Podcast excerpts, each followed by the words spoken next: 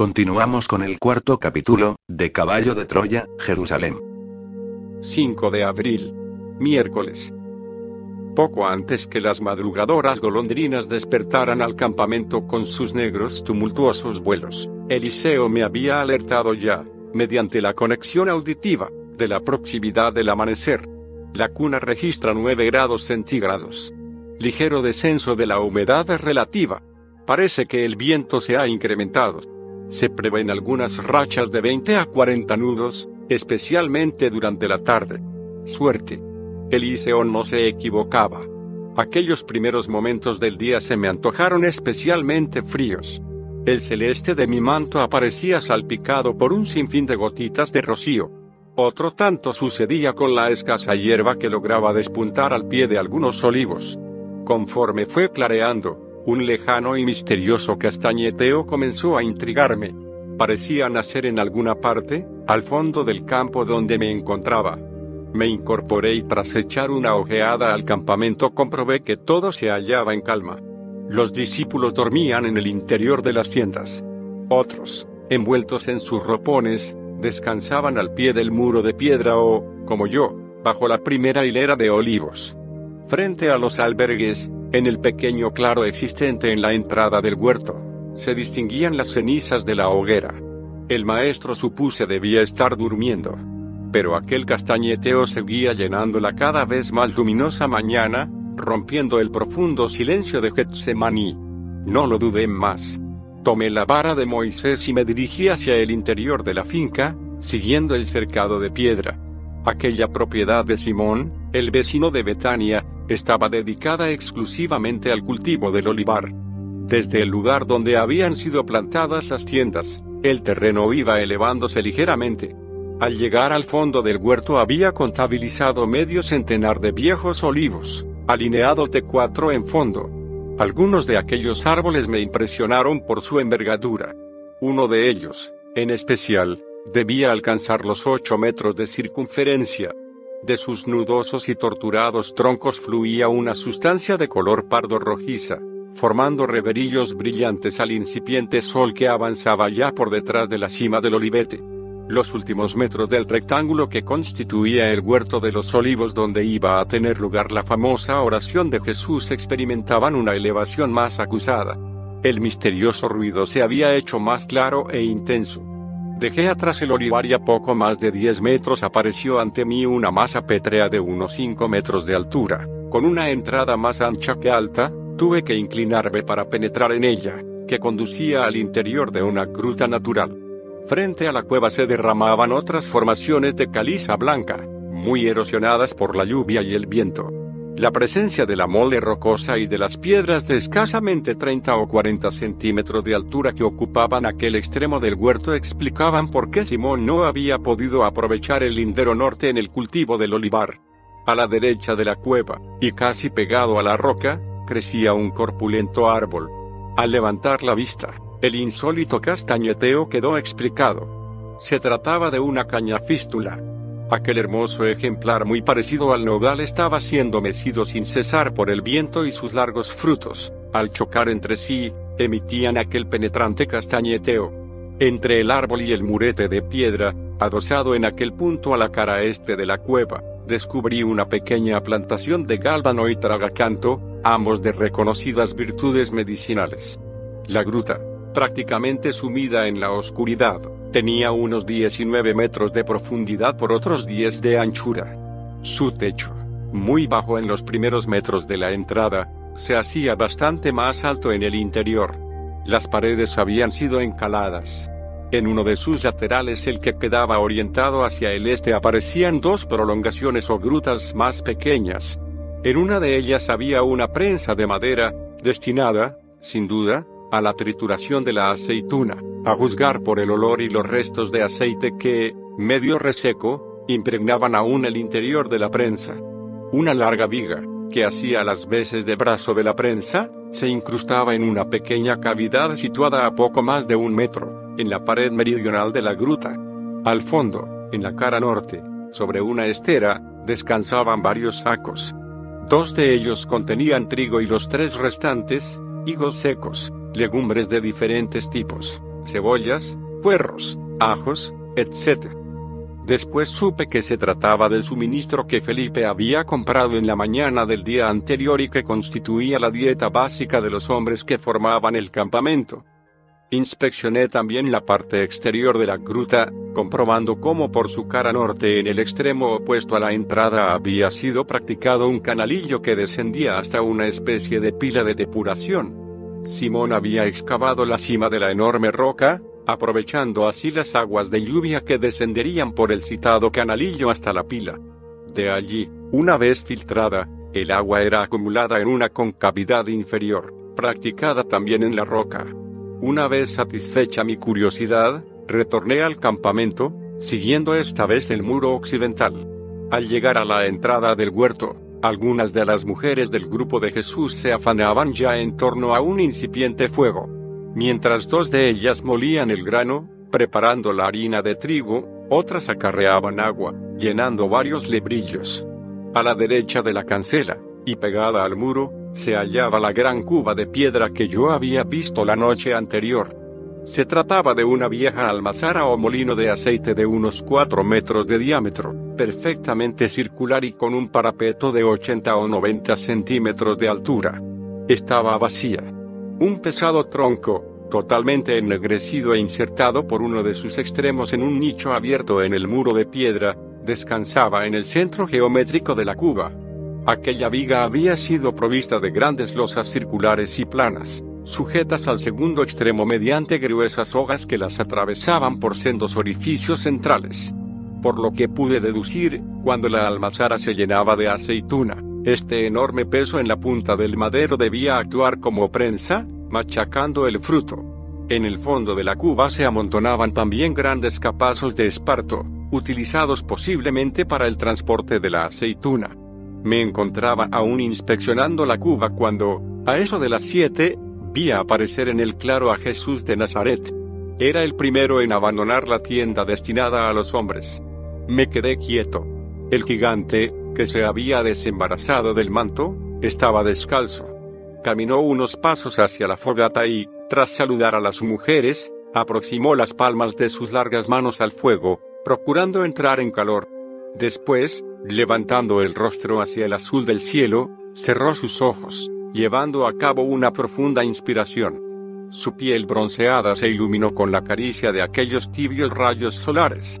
Una de las mujeres sacó al maestro de aquellos placenteros momentos, indicándole que tenía listo el lebrillo de barro con el agua para su aseo. Jesús correspondió a la discípula con una sonrisa y, con toda naturalidad, tomó su túnica blanca por el amplio cuello, sacándola por la cabeza. Bajo aquella vestidura, el rabí cubría sus nalgas y bajo vientre con una especie de taparrabo, también de color blanco. La pieza consistía en una sencilla banda de tela, posiblemente de algodón, de unos 30 centímetros de anchura y cosida en uno de sus extremos a un cordón que se anudaba alrededor de la cintura. Esta parte, la que se hallaba cosida al delgado cinto, caía cubriendo las nalgas y pasaba después entre las piernas para terminar en otros dos cordones más cortos, cada uno situado en una esquina de la tela. Esta última franja del taparrabo era anudada al cordoncillo de la cintura, tapando así los genitales y parte del vientre de Jesús. Una vez desnudo, el Galileo se arrodilló junto a la ancha vasija. Introdujo sus manos en el agua y comenzó a bañar su rostro, pecho, axilas y brazos. En cuestión de segundos, aquel cuerpo musculoso sin un gramo de grasa quedó cubierto por el agua. Acto seguido, el gigante echó mano de una pastilla cuadrangular de colores y comenzó a frotarse con energía. No tardó en aparecer una débil espuma blanca. Cuando el maestro consideró que había quedado suficientemente enjabonado, se inclinó de nuevo sobre el lebrillo, procediendo al aclarado. Minutos más tarde, el Galileo se incorporaba y la misma mujer que le había preparado el agua le entregaba un lienzo muy similar al que yo había visto en la casa de Lázaro y con el que Marta había enjugado mis manos y pies. Jesús tomó aquella especie de toalla y fue secando su cuerpo. Al concluir echó la cabeza hacia atrás, sacudiendo sus cabellos. Pero, antes de enfundarse nuevamente su túnica, el rabí extendió sus manos y la mujer vertió sobre sus palmas unas gotas de un líquido aceitoso. Tal y como era costumbre en aquella época, el nazareno extendió la esencia por sus axilas, cuello, torso y cabellos, cubriéndose seguidamente. Por último, arremangando el filo de la túnica, entró en el recipiente, lavando sus pies. Mientras Jesús terminaba de calzarse las sandalias con cintas de cuero, Felipe, Andrés y otros discípulos comenzaron a salir de la tienda. En ese instante vi aparecer en el campamento al pequeño Juan Marcos, cargando una cesta. Sin mediar palabras se la entregó a una de las mujeres, sentándose después junto a la hoguera. Sus ojos no perdieron ya de vista a Jesús. Algunos de los apóstoles imitaron al Maestro y, tras las abluciones, ocuparon también un lugar alrededor de las llamas, dispuestos a desayunar. Las mujeres comenzaron a distribuir leche caliente. Una de ellas se retiró el paño que cubría la cesta de Juan Marcos y, con vivas muestras de alegría, enseñó a los discípulos dos enormes hogazas de pan. Felipe se hizo cargo de ellas y, tras cortarlas en rebanadas, fue repartiéndolas. Yo aproveché aquellos momentos para aproximarme al lebrillo donde se había aseado el Señor y sus hombres y examiné la pastilla cuadrangular de jabón.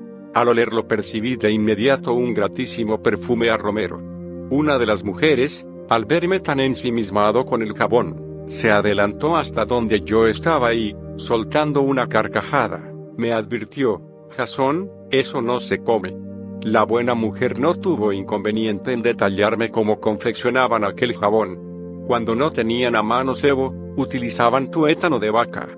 Una vez fundido en agua caliente lo mezclaban con aceite, añadiéndole esencia de romero como en este caso, o diferentes perfumes, tales como tomillo, azahar o zumo de limones. Después, todo era cuestión de verter el líquido en unos rudimentarios moldes de madera o de hierro y esperar. Cuando el grupo tenía tiempo y dinero, las mujeres preferían perfumar el jabón con láudano. Algunos pastores se dedicaban a su venta. Al parecer les resultaba bastante fácil de obtener, bastaba con que tuvieran paciencia para peinar las barbas de las cabras que pastaban en los jarales. La resma en cuestión impregnaba los mechones de pelo de los animales y los pastores, como digo, solo tenían que retirarla. Atento a las explicaciones de la mujer no caí en la cuenta de que alguien se hallaba a mi espalda. Al volverme recibí una nueva sorpresa. Era Jesús. Traía un humeante cuenco de leche en su mano izquierda y una rebanada de pan en la derecha. Al ver mi cara de asombro, sonrió maliciosamente, haciéndome un nuevo guiño e invitándome a que aceptara la colación. Al tomar el pan y el recipiente, mis dedos rozaron su piel y noté alarmado cómo mi corazón multiplicaba su bombeo. Qué difícil era conservar la objetividad ante aquel extraordinario ejemplar humano. No podía entenderlo muy bien. Porque los discípulos de Jesús de Nazaret se hallaban tan silenciosos. Aquel desayuno fue tenso. Nadie parecía dispuesto a abrir la boca. Ciertamente, los acontecimientos de los últimos días sí, sobre todo, el fantasma del decreto del Sanedrín contra la persona del Maestro, planeaban sobre los corazones de aquellos hombres. Sin embargo, resultaba chocante que el Nazareno fuera el menos atormentado del grupo.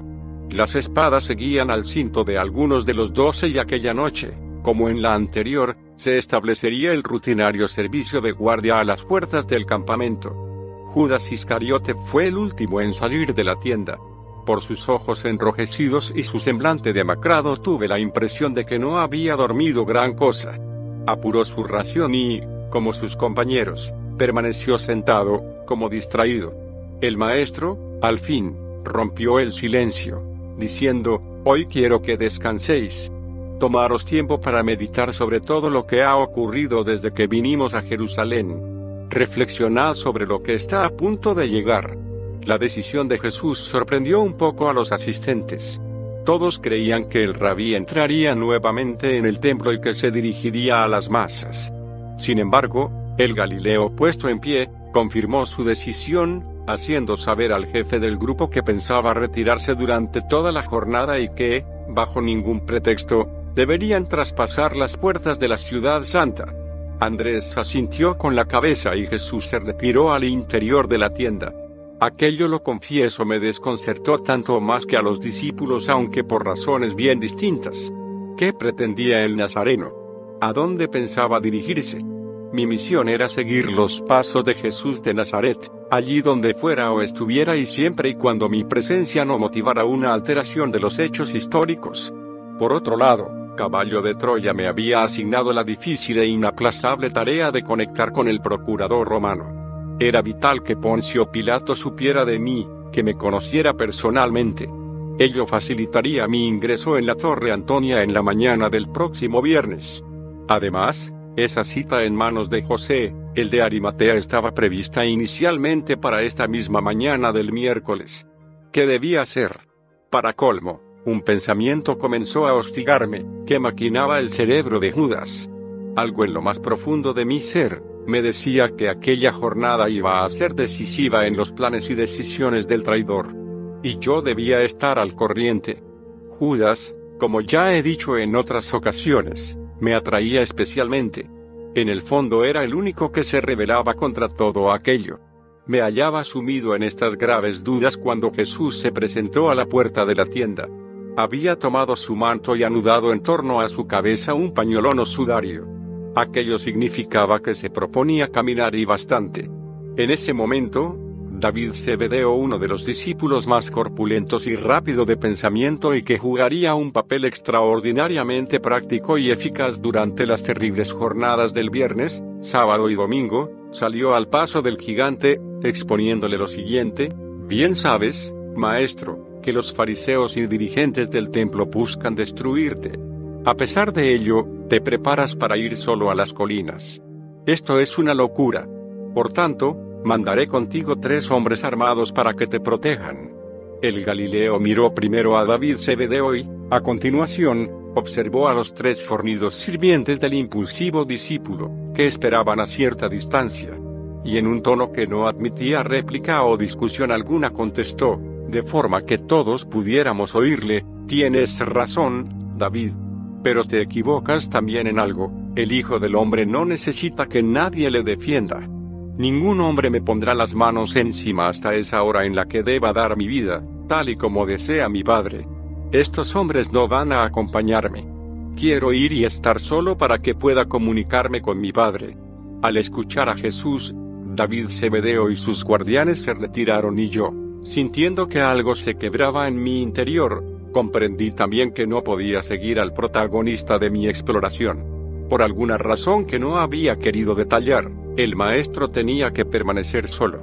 Pero, cuando ya daba por perdida aquella parte de la misión, ocurrió algo que me hizo recobrar las esperanzas y que, por suerte, me permitiría reconstruir parte de lo que hizo Jesús en aquel miércoles.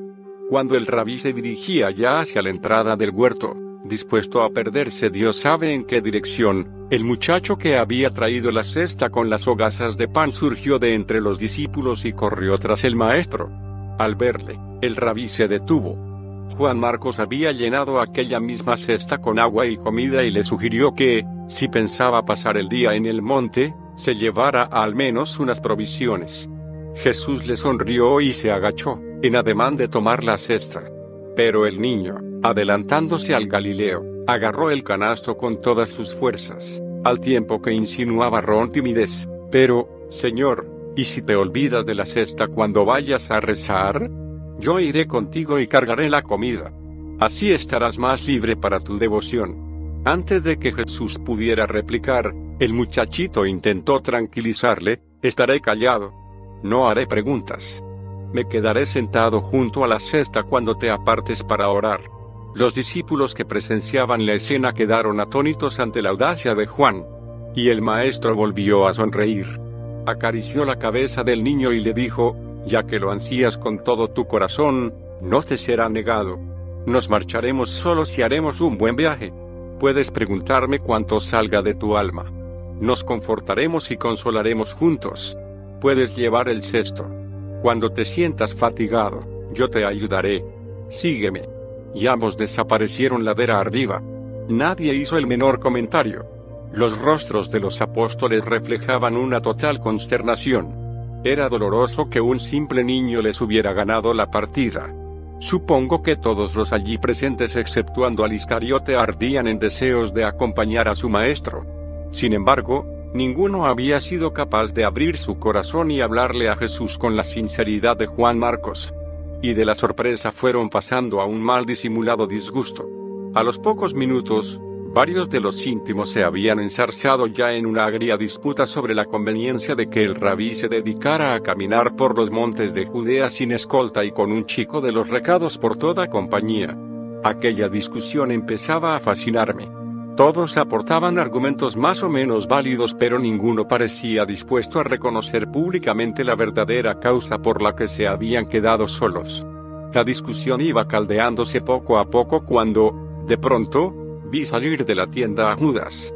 Sigilosamente se encaminó hacia la entrada del huerto, alejándose en dirección a la barranca del Cedrón. No lo dudé. Tras recordar a Andrés mi cita con José de Arimatea, anunciándole que regresaría en cuanto pudiera, crucé el recinto de piedra, procurando no perder de vista al Iscariote. Este había descendido por una de las estrechas pistas que conducía a un puentecillo sobre el cauce seco del Cedrón y que unía la explanada este del templo con el monte de los olivos. Judas, con paso decidido, atravesó el lugar donde yo había asistido a la prueba de las aguas amargas, deteniéndose bajo el transitado arco de la puerta oriental del templo. Confundido entre los numerosos peregrinos que iban y venían pude ver cómo el traidor besaba a otro hebreo. Y ambos entraron en el atrio de los gentiles. Adoptando toda clase de precauciones me adentré también en el templo. Llegué justo a tiempo de comprobar cómo Judas y su acompañante subían las escalinatas del santuario, desapareciendo por la puerta del pórtico corintio. Maldije mi mala estrella. Aquel, justamente, era uno de los pocos lugares de Jerusalén donde no podía entrar un gentil. El santuario era sagrado. Allí no cabía estratagema alguna. Y mucho menos con mi aspecto de mercader extranjero. ¿Qué podía hacer para seguir los pasos de Judas?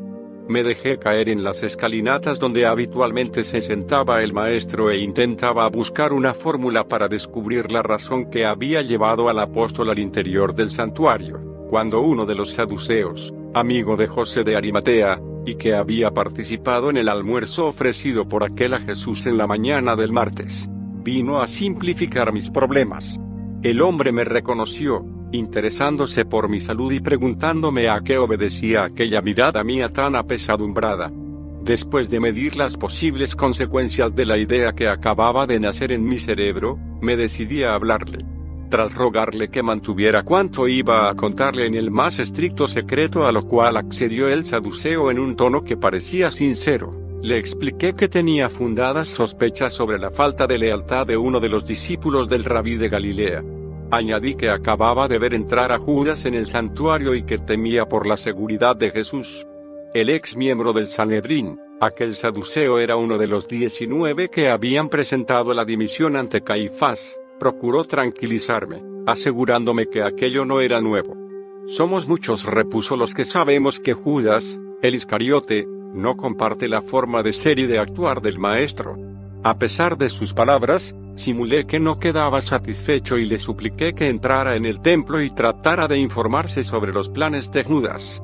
Pero, antes de contestar a mi petición, el sacerdote que compartía en secreto la doctrina de Jesús me interrogó a su vez, buscando una explicación a mi extraña conducta.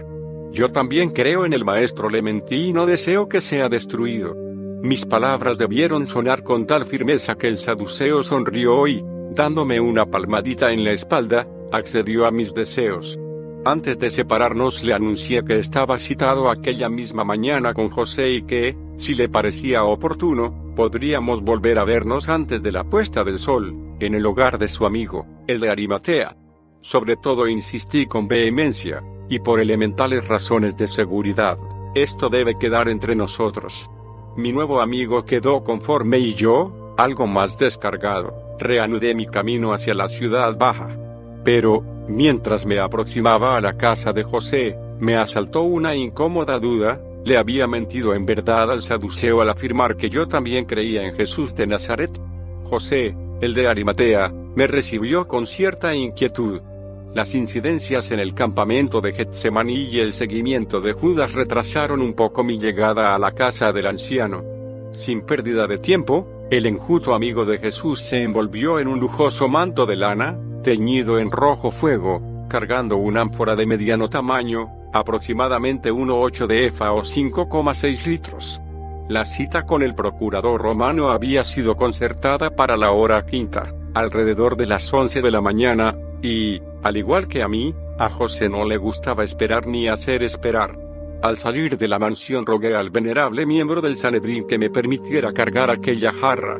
José consintió gustoso y, aunque sentía curiosidad por saber el contenido de la misma, el mutismo de mi acompañante me inclinó a no formular pregunta alguna sobre el particular.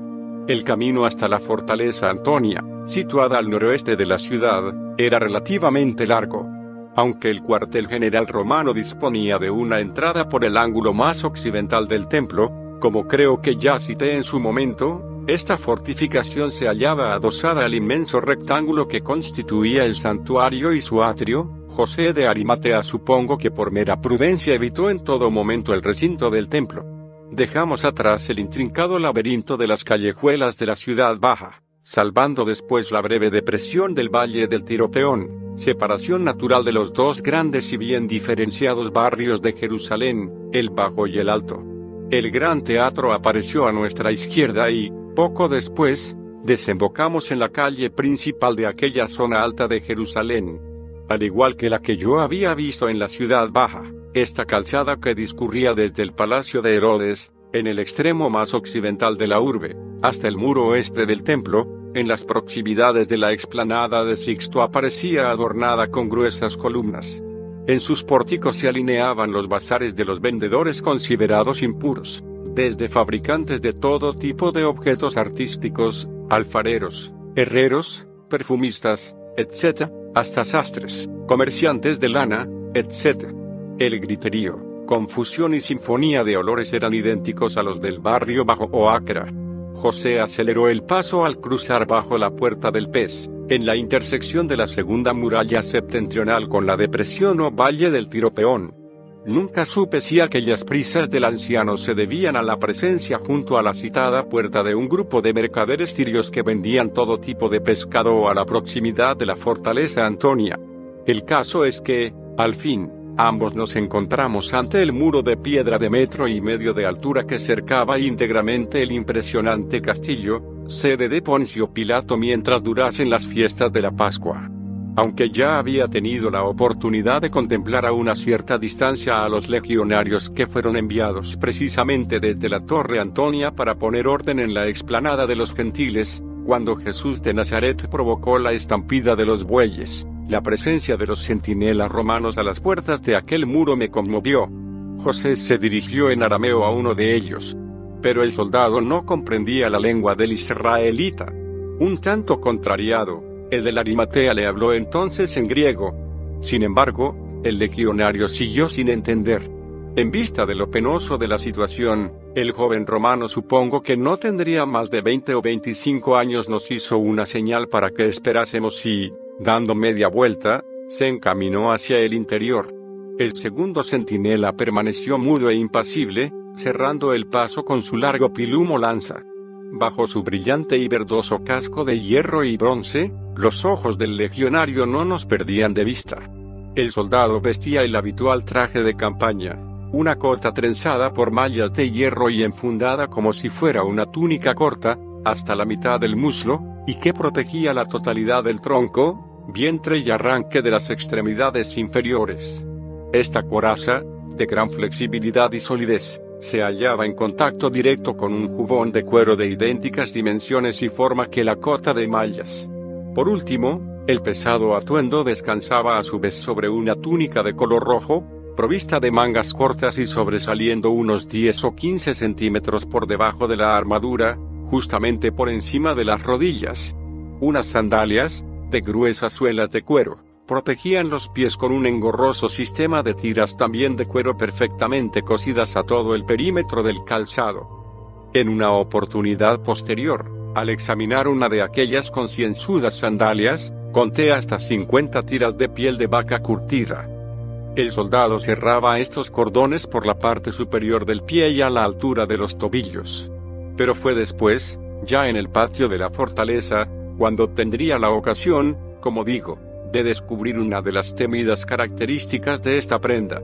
Completaba su atuendo un cinturón de cuero, de unos 5 centímetros de anchura, revestido de un sinfín de cabezas de clavo. Desde el centro caían ocho franjas, igualmente de cuero, cubiertas por pequeños círculos metálicos.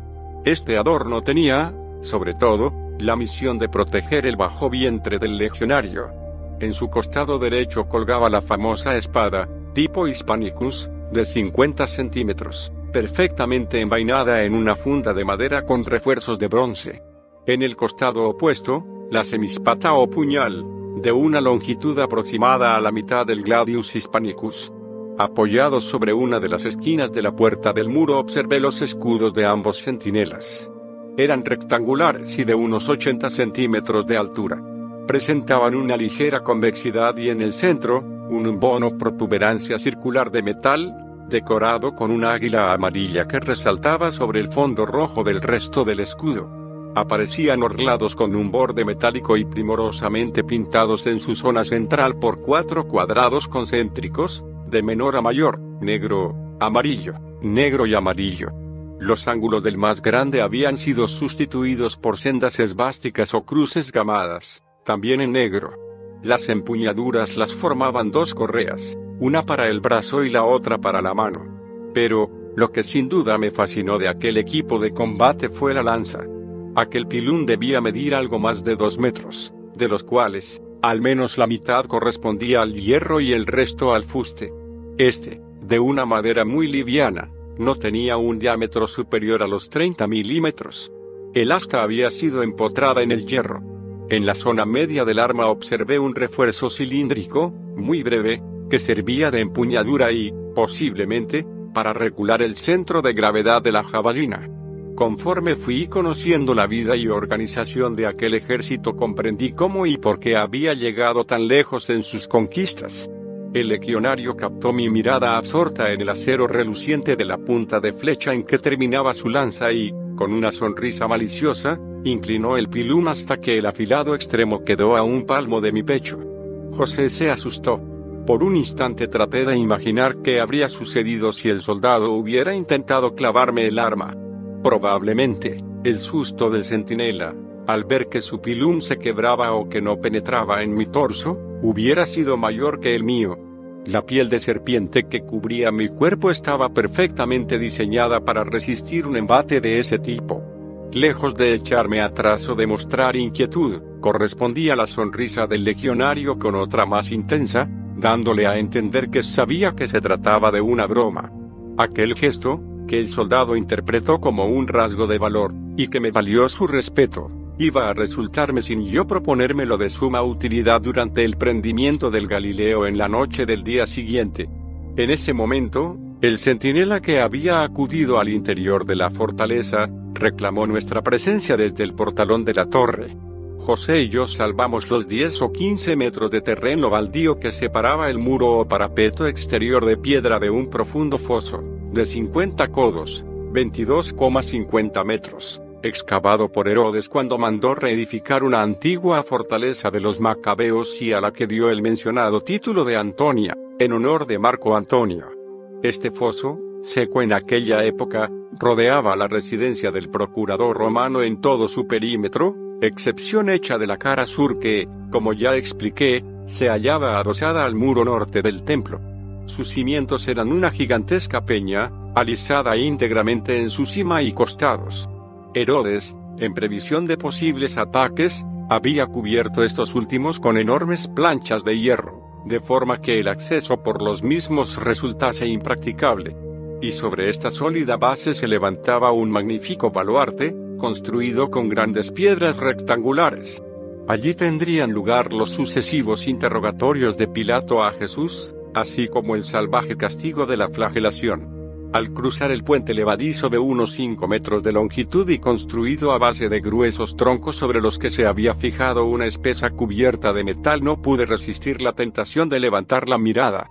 La pétrea fachada gris azulada, de 40 codos de altura, se hallaba dividida en dos secciones simétricas y perfectamente almenadas. Cada uno de estos bloques, de unos 50 metros de longitud, presentaba tres hileras de ventanas las correspondientes a la primera planta en forma de troneras.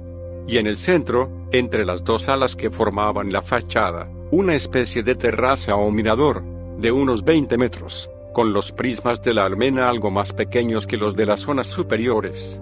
Los cuatro ángulos del castillo habían sido reforzados por otras tantas torres, igualmente fortificadas. Yo conocía por Flavio Josefo las dimensiones de las mismas, pero, al contemplarlas a tan corta distancia, se me antojaron mucho más airosas. En la boca del túnel que constituía la entrada principal a la fortaleza nos aguardaban el centinela que habíamos encontrado junto al muro exterior y un oficial. Al descubrir en su mano derecha un bastón de madera de vid comprendí que me hallaba ante un centurión. Su estatura era algo superior a la media normal de los legionarios, pero quizás se debía al penacho de plumas rojas que adornaba su casco. Tras saludarle, José se identificó ante el jefe de Centuria, manifestándole que era amigo del procurador y que había sido concertada una audiencia para aquella mañana. El centurión, también en griego, correspondió al saludo y me rogó que me identificara. Después, dirigiéndose a uno de los soldados que montaba guardia a la puerta de una estancia situada a la derecha del túnel, le pidió algo, el legionario se apresuró a entrar en lo que debía ser el cuarto de guardia y regresó al momento con una tablilla encerada. En aquella especie de pizarra habían sido escritos algunos nombres. Del ángulo superior izquierdo del marco de la tablilla colgaba una corta y manoseada cuerda a la que había sido atado un clavo de bronce de unos 8 centímetros de longitud y que, a juzgar por los trazos de la superficie encerada, hacía las veces de burilo estilo. El centurión leyó el contenido y devolvió la tablilla al legionario, que desapareció nuevamente en el interior de la sala. Para entonces, varios de los soldados que formaban la excubia o guardia de día en aquel sector de la fortaleza y que descansaban en uno de los bancos de madera del interior del cuarto se habían asomado a la puerta, observándonos con curiosidad. ¿Qué contiene esa jarra? preguntó de improviso el centurión. Gracias al cielo, José se adelantó, es vino de las bodegas subterráneas de Gabaón. Sé que al procurador le gusta. Tendrán que abrirla, repuso el oficial, al tiempo que hacía una señal a uno de los soldados que contemplaba la escena. Crucé una rápida mirada con José y este, sin inmutarse, tomó el ánfora, retirando la tapa de barro que la cerraba. El legionario se hizo cargo del recipiente, llenando un casillo de latón. Después de oler el contenido se llevó el rosado líquido a los labios, bebiendo. El centurión dio por buena la comprobación y nos rogó que entregáramos las armas.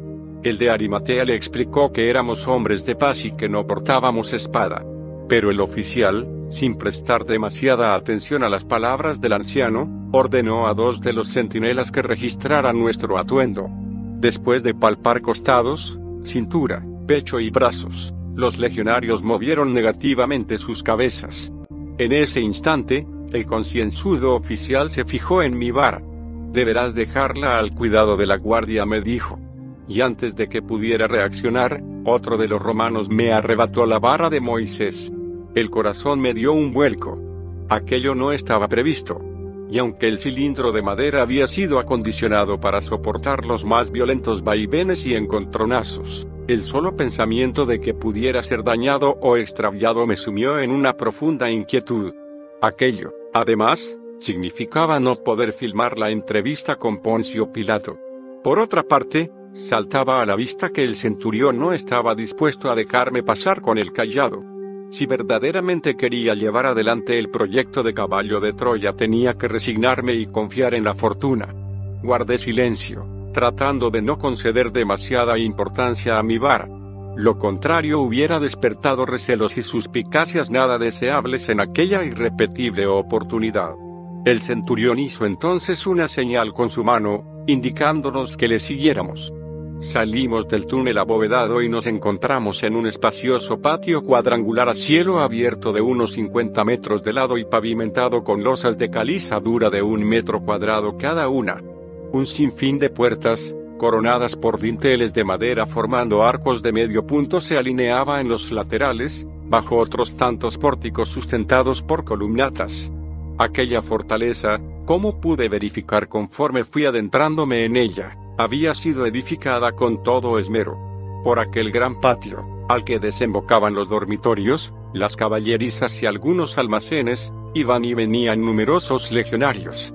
Muchos de ellos libres de servicio vestían tan solo la corta túnica granate de lana, ceñida por un cinturón muy liviano.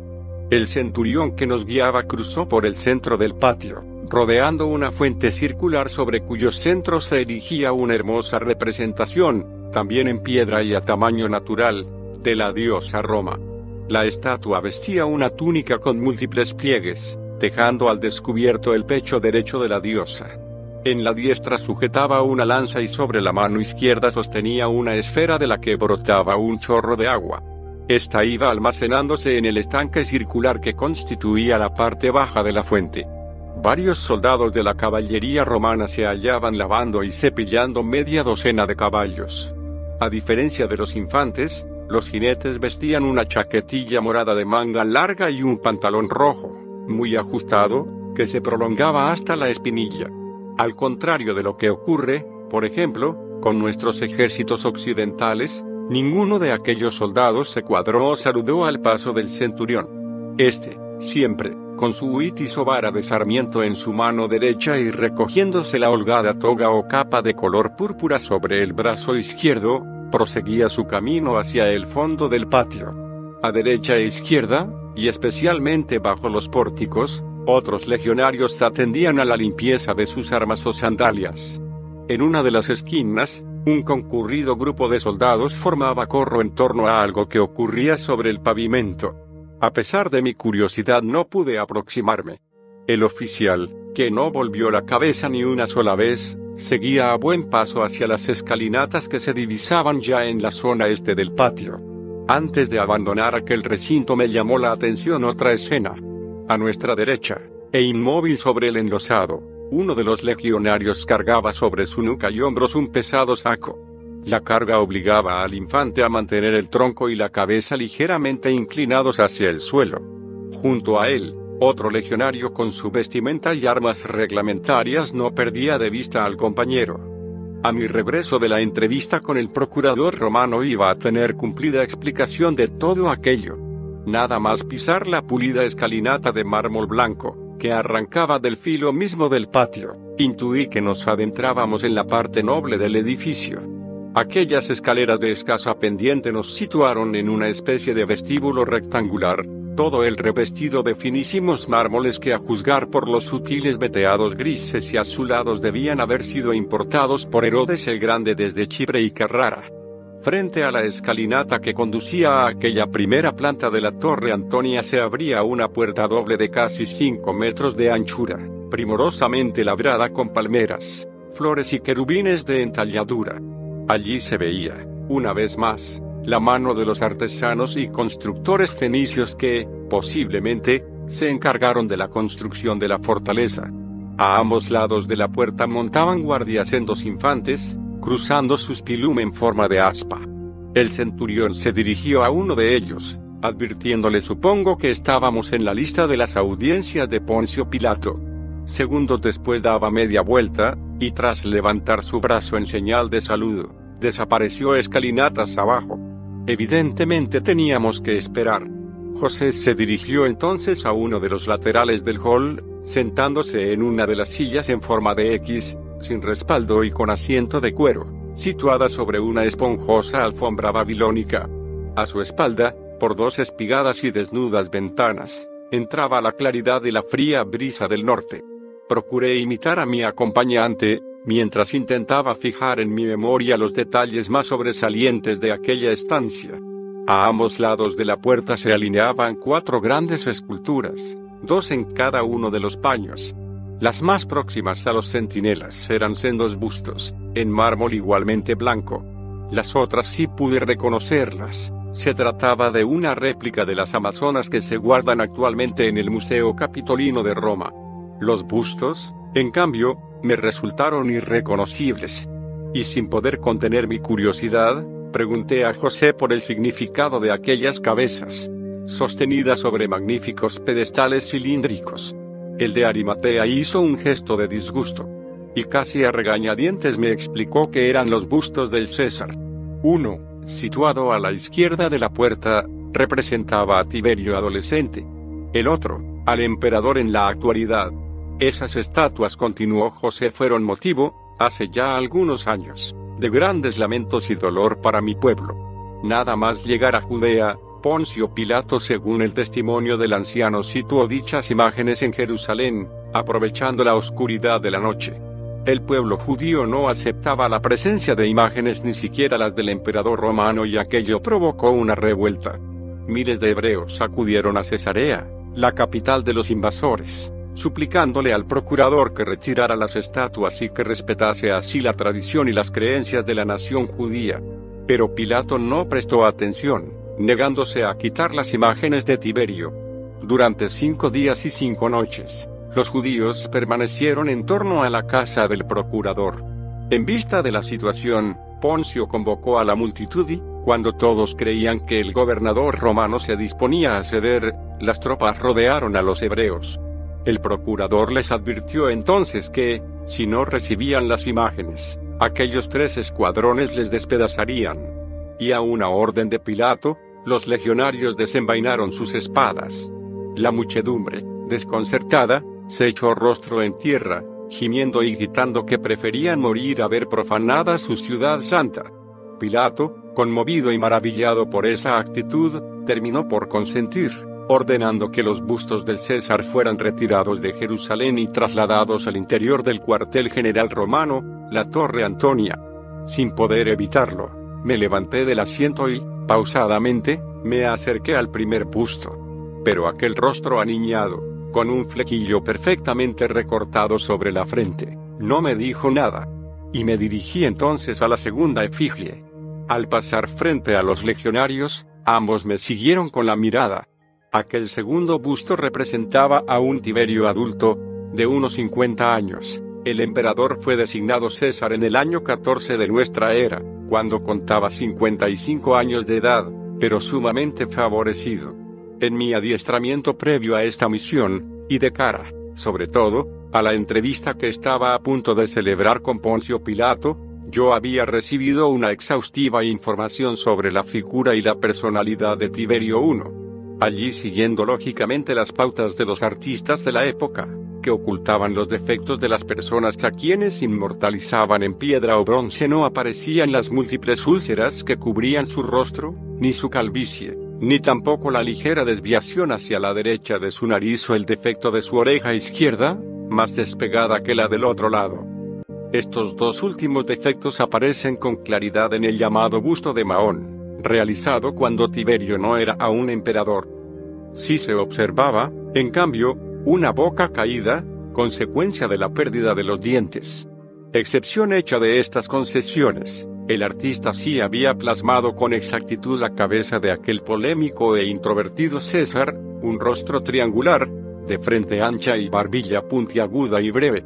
En su conjunto, aquel busto emanaba el aire filántropo, resentido y huidizo que caracterizó a Tiberio y que iba a jugar un papel decisivo en la voluntad de su procurador en la Judea a la hora de salvar o condenar a Jesús de Nazaret. Pero dejemos que sean los propios acontecimientos los que hablen por sí mismos. De pronto se abrió la gran puerta. José, como yo, acudió presuroso hasta el umbral. Como si hubiera actuado sobre ellos un resorte mecánico, los soldados retiraron sus lanzas, dejando paso a un individuo que vestía la toga romana de los plebeyos. Apenas si tuve tiempo de fijarme en él. Al otro lado, un centurión sostenía la hoja de la puerta. En su mano izquierda sostenía una tablilla encerada, idéntica a la que había visto en el puesto de guardia. Pronunció nuestros nombres y, con una sonrisa, nos invitó a entrar. Aquel salón, más amplio que el vestíbulo, me dejó perplejo. Era ovalado y con las paredes totalmente forrada de cedro. El piso, de madera de ciprés, crujió bajo nuestros pies mientras nos aproximábamos siempre en compañía del oficial al extremo de la sala donde aguardaba un hombre de baja estatura, Poncio Pilato. Al vernos, el procurador se levantó de su asiento, saludándonos con el brazo en alto, tal y como siglos más tarde lo harían los alemanes de Hitler. Al llegar junto a la mesa, José hizo una ligera inclinación de cabeza, procediendo después a presentarme. Instintivamente repetí aquella ligera reverencia, sintiendo como el gobernador de la Judea me perforaba con sus ojos azules y saltones. Poncio volvió a sentarse y nos invitó a que hiciéramos lo mismo. El centurión, en cambio, permaneció en pie y a un lado de aquella sencilla pero costosa mesa de tablero de cedro y pies de marfil. No llevaba casco, pero sí portaba sus armas reglamentarias, espada en su costado izquierdo, al revés que la tropa, un puñal y, por supuesto, la cota de mallas. Su atuendo era muy similar al de los legionarios, a excepción de su capa y del casco mientras el anciano de Arimatea le hablaba en griego, ofreciéndole el ánfora de vino, Pilato, que no me quitaba ojo de encima, tuvo que notar que la curiosidad era mutua. Sinceramente, la imagen que yo había podido concebir de aquel hombre distaba mucho de la realidad. Su escasa talla, quizá 1,50 metros, me desconcertó. Era grueso, con un vientre prominente, que el procurador intentaba disimular bajo los pliegues de una toga de seda de un difuminado color violáceo y que caía desde su hombro izquierdo, envolviendo y fajando el abdomen y parte del tórax. Bajo este manto, Poncio lucía una túnica blanca hasta los tobillos, igualmente de seda y con delicados brocados de oro a todo lo largo de un cuello corto y grueso. Desde el primer momento me sorprendió su cabello no podría asegurarlo, pero casi estoy seguro que había recurrido a un postizo para ocultar su calvicie. La disposición del pelo, cayendo exagerada y estudiadamente sobre la frente y el claro contraste con los largos cabellos que colgaban sobre la nuca en forma de crines, delataban la existencia de una peluca rubia. Poco a poco, conforme fui conociendo al procurador, observé un afán casi enfermizo por imitar en todo a su emperador, y el postizo parecía ser otra prueba. La calvicie, según todos los historiadores, era una de las características de los Claudios. Tiberio había perdido el cabello desde su lejana juventud, utilizando al parecer pelucas rubias, confeccionadas según Ovidio con las matas de pelo de las esclavas y prisioneras de los pueblos bárbaros. Otros emperadores, como Julio César y Calígula, presentaban esta enfermedad. Séneca describe magistralmente el grave complejo de Calígula como consecuencia de su calvicie. Mirarle a la cabeza, dice el español, era un crimen. Por supuesto, y curándome en salud, procuré mirar lo menos posible hacia el postizo de Pilato. Una caries galopante había diezmado su dentadura, salpicándola de puntos negros que hacían aún más desagradable aquel rostro blanco, hinchado y redondo como un escudo. Poncio, consciente de este problema, había tratado de remediar su malparada dentadura, haciéndose colocar dos dientes de oro en la mandíbula superior y otro en la inferior. Aquellas prótesis, además, denunciaban su privilegiada situación económica. Pilato lo sabía y observé que, aunque no hubiera motivo para ello, le encantaba sonreír y enseñar sus poderes. A pesar de su apuradísimo rasurado y del perfume que utilizaba, su aspecto, en general, resultaba poco agradable. También creo yo la descripción física de Poncio Pilato encajaba con la clasificación tipológica que había hecho Ernest Kretzmer. Al menos, desde un punto de vista externo, coincidía con el llamado tipo pígnico. Pero lo que realmente me interesaba era su forma de ser. Era vital poder bucear en su espíritu, a fin de entender mejor sus motivaciones y sacar algún tipo de conclusión sobre su comportamiento en aquella mañana del viernes, 7 de abril. El procurador agradeció el obsequio de José y, cayendo sobre mí, me preguntó entre risitas, ¿y cómo sigue el viejecito? Yo sabía que el carácter áspero y la extrema seriedad de Tiberio ya desde su juventud le habían valido este apelativo. Y traté de responder sin perder la calma. En mi viaje hacia esta provincia oriental he tenido el honor de verle en su retiro de la isla de Capri. Su salud sigue deteriorándose tan rápidamente como su humor. Ah, exclamó el procurador, simulando no conocer la noticia. Pero, ¿es que ha vuelto a Capni? Aquello terminó de alertarme. Pilato, con aquellas y las siguientes preguntas, trataba de averiguar si yo formaba parte del grupo de astrólogos que rodeaba a Tiberio y que Juvenal, años más tarde, calificaría irónicamente como rebaño caldeo. La suerte estaba echada. Así que procuré seguirle la corriente. Como medida precautoria, Caballo de Troya habla establecido que, mientras durase mi reunión con Pilato, la conexión auditiva con el módulo fuera prácticamente permanente. La información auxiliar de Santa Claus, nuestro ordenador, podía resultar de gran utilidad. De ahí que, durante toda la entrevista, yo permaneciese con la mano derecha pegada a mi oreja, simulando dificultad para oír a mi interlocutor. En realidad, como ya expliqué, esta argucia permitía que las voces de los allí reunidos pudieran llegar con nitidez hasta Eliseo. Comprendo que las noticias te lleguen con demora fingí, y que aún no estés informado del retiro voluntario del emperador en Capri. Allí permanece en la actualidad en compañía de su amigo y maestro de astrólogos, el gran Trasilo. Poncio no se daba por vencido. Aquella delicada situación parecía divertirle. Entonces repuso el procurador sin abandonar aquella falsa sonrisa habrá llevado consigo a su médico personal, Musa. La nueva trampa de Pilato tampoco dio fruto. Yo sabía que Antonio Musa había sido el galeno de su antecesor, Augusto. Pero, ¿cómo podía rectificar al supremo jefe de las fuerzas romanas en la Judea sin herir su retorcido ánimo? No, procurador. Sé que Tiberio admiró los cuidados de Musa para con su padrastro, pero el emperador ha preferido llevarse al no menos prudente y eminente Chericles. Según mis noticias, Tiberio le llama de vez en cuando a cualquiera de las doce villas de Capri donde habita. Pilato empezó a juguetear con el pequeño falo de marfil que colgaba de su cuello. Aquel adorno tan corriente en la Roma imperial vino a demostrarme algo que ya sospechaba, aquel romano era profundamente supersticioso.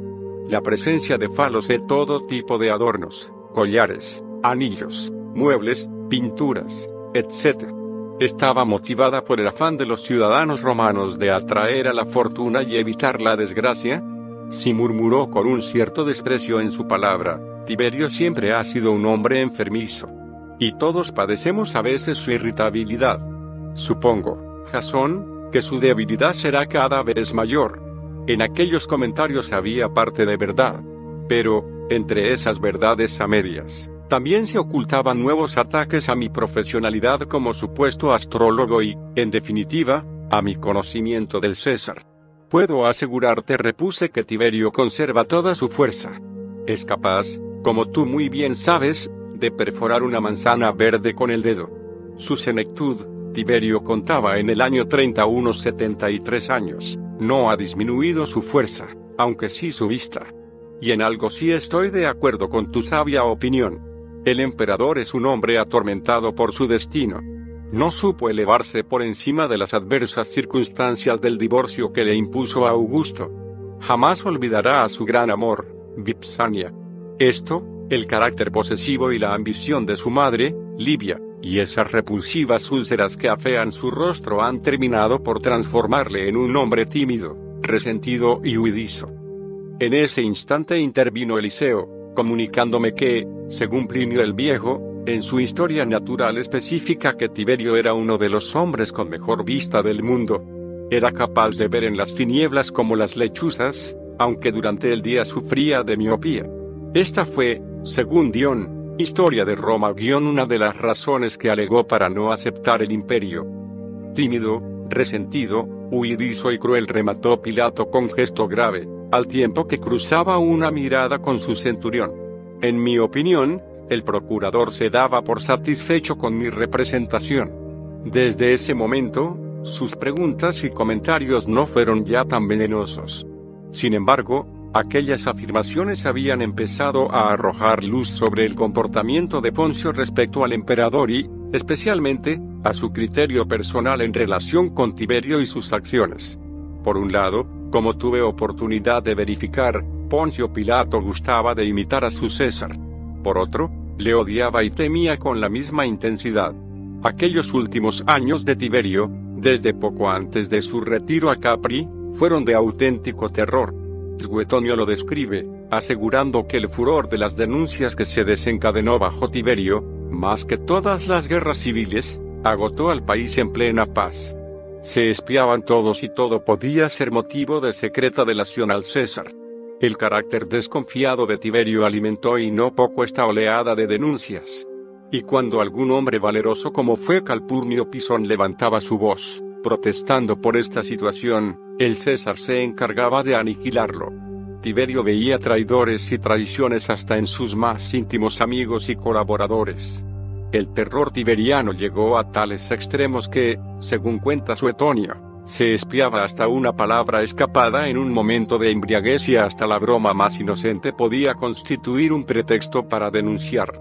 Esta gravísima situación de enorme trascendencia, en mi opinión, a la hora de juzgar el comportamiento de Pilato con Jesús de Nazaret queda perfectamente dibujada con el suceso protagonizado por Paulo, un pretor que asistía a una comida.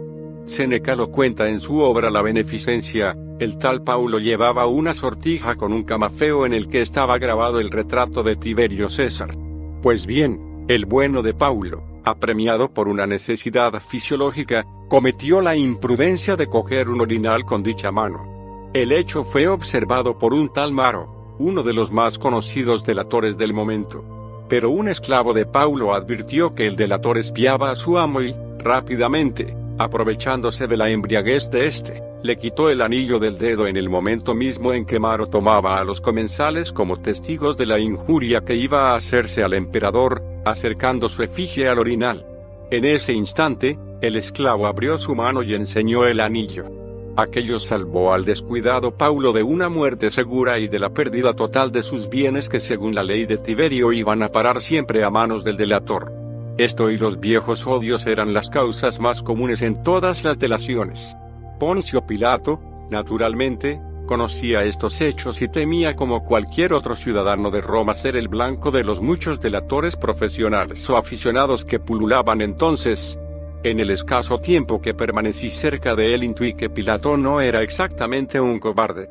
El hecho de representar al César en una provincia tan difícil y levantisca como Israel le presuponía ya, al menos teóricamente, como un hombre de cierto temple. Y, aunque fue un error político, bien que lo demostró negándose a retirar las imágenes del César situadas en Jerusalén, u apropiándose del tesoro del templo para la construcción de un acueducto. Creo, en honor a la verdad, que aquel procurador podía sentir y así ocurriría el viernes miedo de la situación que padecía en aquellos años el imperio, no de la verdad, cuando ésta surge limpia y directamente entre dos hombres. Pilato se presentaba ante mí como un hombre inestable emocionalmente, pero no como un cobarde, tal y como se ha pretendido siempre. Este, como veremos, más adelante, debería ser otro concepto a revisar, en especial por la Iglesia Católica. Tímido, resentido, huidizo y cruel repitió el procurador, sumido en pensamientos inescrutables. El silencio cayó como un fardo sobre la estancia. José, que parecía no dar crédito a cuanto llevaba escuchado, se removió nervioso en su silla de cuero. Aquel mismo y violento silencio debió sacar a Pilato de las profundidades de su mente y, adoptando un tono más conciliador, preguntó de nuevo, pero, cuéntame, Jasón, ¿a qué se dedica ahora el emperador? ¿Qué hace? Como ya te he comentado, entiendo que Tiberio ha escapado de Roma, huyendo de sí mismo. Intencionadamente hice una pausa. Los ojos de Poncio chispearon. Y asintió con la cabeza. Su mortal enemigo proseguía su resentimiento o su falta de generosidad. Y los astros deslicé con toda intención, anuncian hechos que conmoverán al imperio. Ahora se dedica a pasear en solitario, como siempre, por los abruptos acantilados de Capri. No habla con nadie, a excepción de sus astrólogos, y puedo asegurarte que su desconfianza e inestabilidad senil son tales que, incluso, está asesinando a mis compañeros. ¿Está matando a sus astrólogos? Me interrumpió el gobernador con un rictus de incredulidad. Aquella noticia, al parecer, no había llegado aún a la remota Palestina y procuré aprovecharlo. Así es, procurador. Su demencia está comprometiendo a cuantos le conocen. Cada tarde, Tiberio recibe a un astrólogo.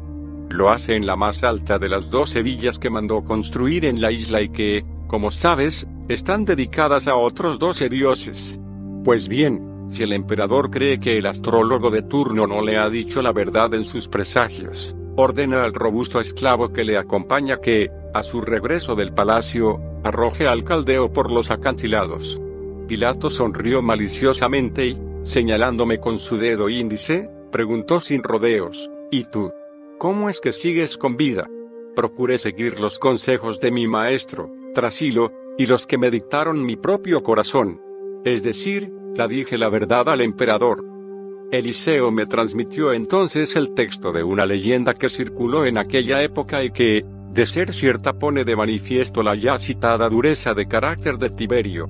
Cuando Trasilo fue llamado por el César para que le anunciara su porvenir, aquel, palideciendo, le advirtió valerosamente que le amenazaba un gran peligro. Tiberio, confortado con su lealtad, le besó, tomándole como el primero de sus astrólogos. Pilato no pudo contener su curiosidad y estalló, ¿y cuáles son esos hechos que según tú conmoverán a todo el imperio? Hemos leído en los astros y estos auguran un gravísimo suceso, que afectará, sobre todo, al emperador. Yo gozaba en aquellos momentos de la enorme ventaja de conocer la historia.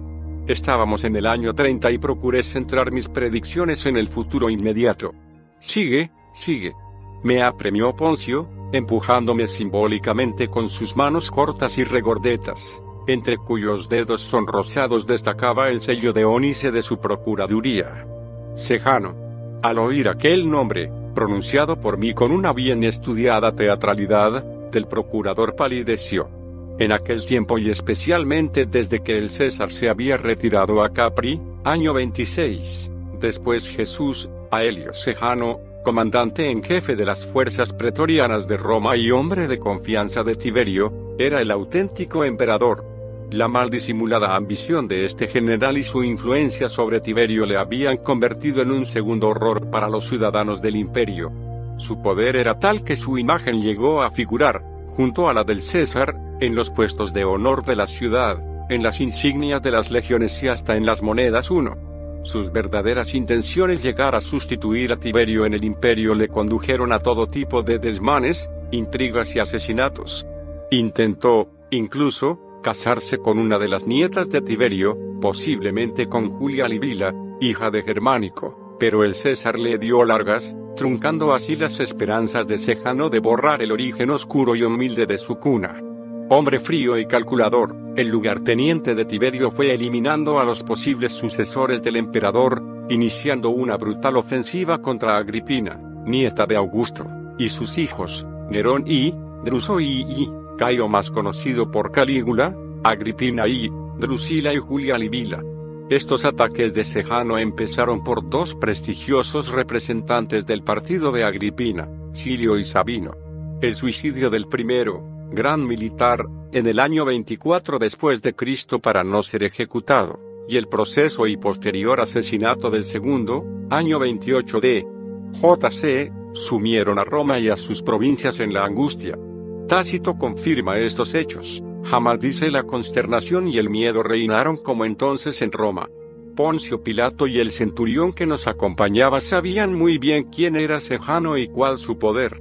La historia, como ya cité, y muy especialmente la Iglesia Católica, deberían haber explicado al mundo, cuando menos, a los que se dicen creyentes el funesto influjo que ejercía sobre todo el imperio, precisamente en aquellos cruciales años, el primer ministro de Tiberio. Solo así conociendo el férreo y despótico gobierno de Sejano y la no menos cruel actitud del César puede empezar a intuirse por qué Pilato iba a lavarse las manos en el proceso contra el maestro de Galilea. Todos los gobernadores romanos de provincias y no digamos Poncio sabían que sus cargos y vidas pendían de un simple hilo.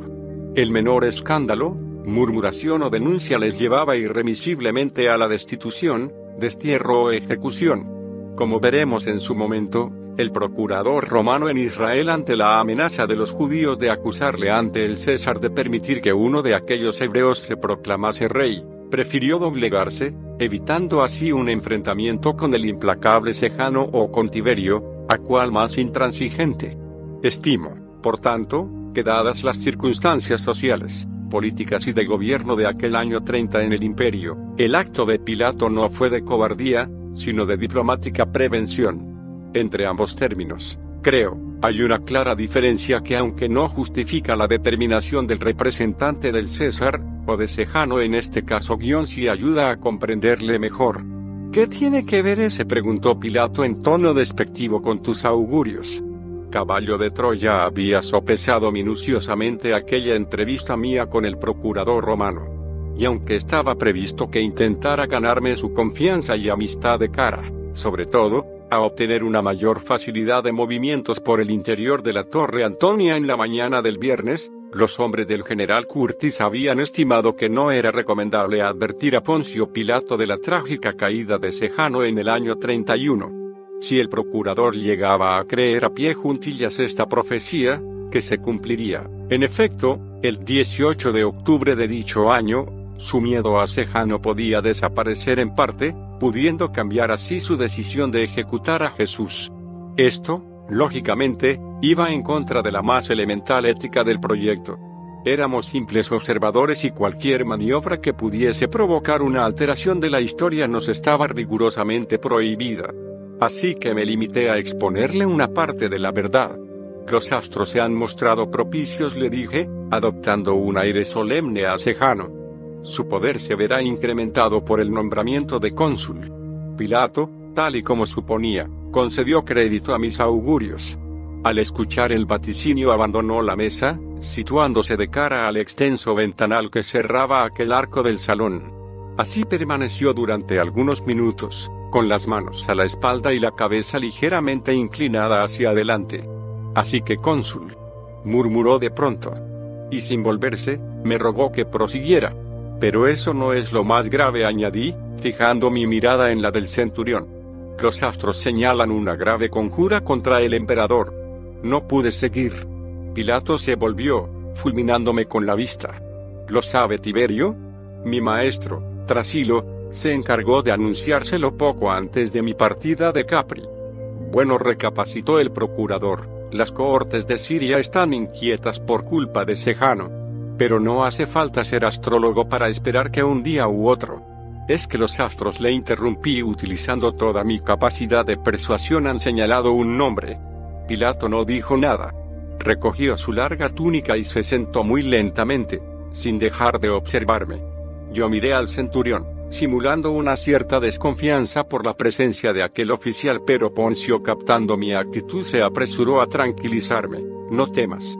Civilis es mi primipilus. Toda la legión está bajo su mando. Habla con entera libertad. Aquí argumentó Poncio señalando el salón donde nos encontrábamos no hay agujeros artificiosamente preparados, como ocurrió con el ingenuo Sabino. Sejano. ¿Ese bastardo? prorrumpió el procurador soltando una sonora carcajada. Y en uno de aquellos bruscos cambios de carácter, Pilato golpeó la mesa con su puño, haciendo saltar algunos de los pergaminos y papiros, perfectamente enrollados y apilados sobre una bandeja de madera. Algunos de aquellos documentos o cartas de piel de cabra, ternero o cordero que los romanos llamaban membrana, rodaron por el tablero, cayendo a los pies del oficial. Este se apresuró a recogerlos, mientras el procurador, nervioso y evidentemente confundido, se aferraba a su marfileño amuleto fálico. ¿Estás seguro? balbuceó Poncio. Pero antes de que tuviera oportunidad de responderle, miró al centurión, interrogándole a su vez, ¿qué sabes tú? El oficial negó con la cabeza, sin despegar siquiera los labios. Una conjura contra Tiberio. Pilato hablaba en realidad consigo mismo. Se llevó los dedos a la cara, acariciándose el mentón en actitud reflexiva y, al fin, levantando los ojos hacia el techo, me preguntó como si acabara de pillarme en un error, a ver si lo he comprendido. La astrología dice que los dioses están de parte de Sejano. Pero tú acabas de anunciar también que prepara una conjura contra el César. Si eso fuera así, y puesto que dices que Tiberio está informado, ¿cómo es posible que el jefe de los pretorianos siga gozando de la confianza del emperador? Responde. Pilato había vuelto a mirarme de frente. Y con una fiereza que hizo temblar a José de Arimatea. Pero yo sostuve su mirada. Tal y como habíamos previsto, el procurador romano había mordido el anzuelo. Con toda la calma de que fui capaz entré directamente en busca de lo que realmente me había llevado hasta allí. Existe un plan. Poncio se apaciguó. Ahora estoy seguro que mi imperturbable serenidad le desarmó. Habla. Pero antes repuse, quisiera solicitar de ti un pequeño favor. Concedido, pero habla. Habla. ¿Sabes que, además de mis estudios como astrólogo, me dedico al comercio de maderas? Pues bien, un rico ciudadano romano de Tesalónica ha sabido del maravilloso sistema de calefacción subterránea que Augusto mandó construir bajo el suelo de su triclinium, comedor imperial. Toda Roma está enterada de tu exquisito gusto y de que has mandado colocar bajo tu triclinium otro sistema parecido.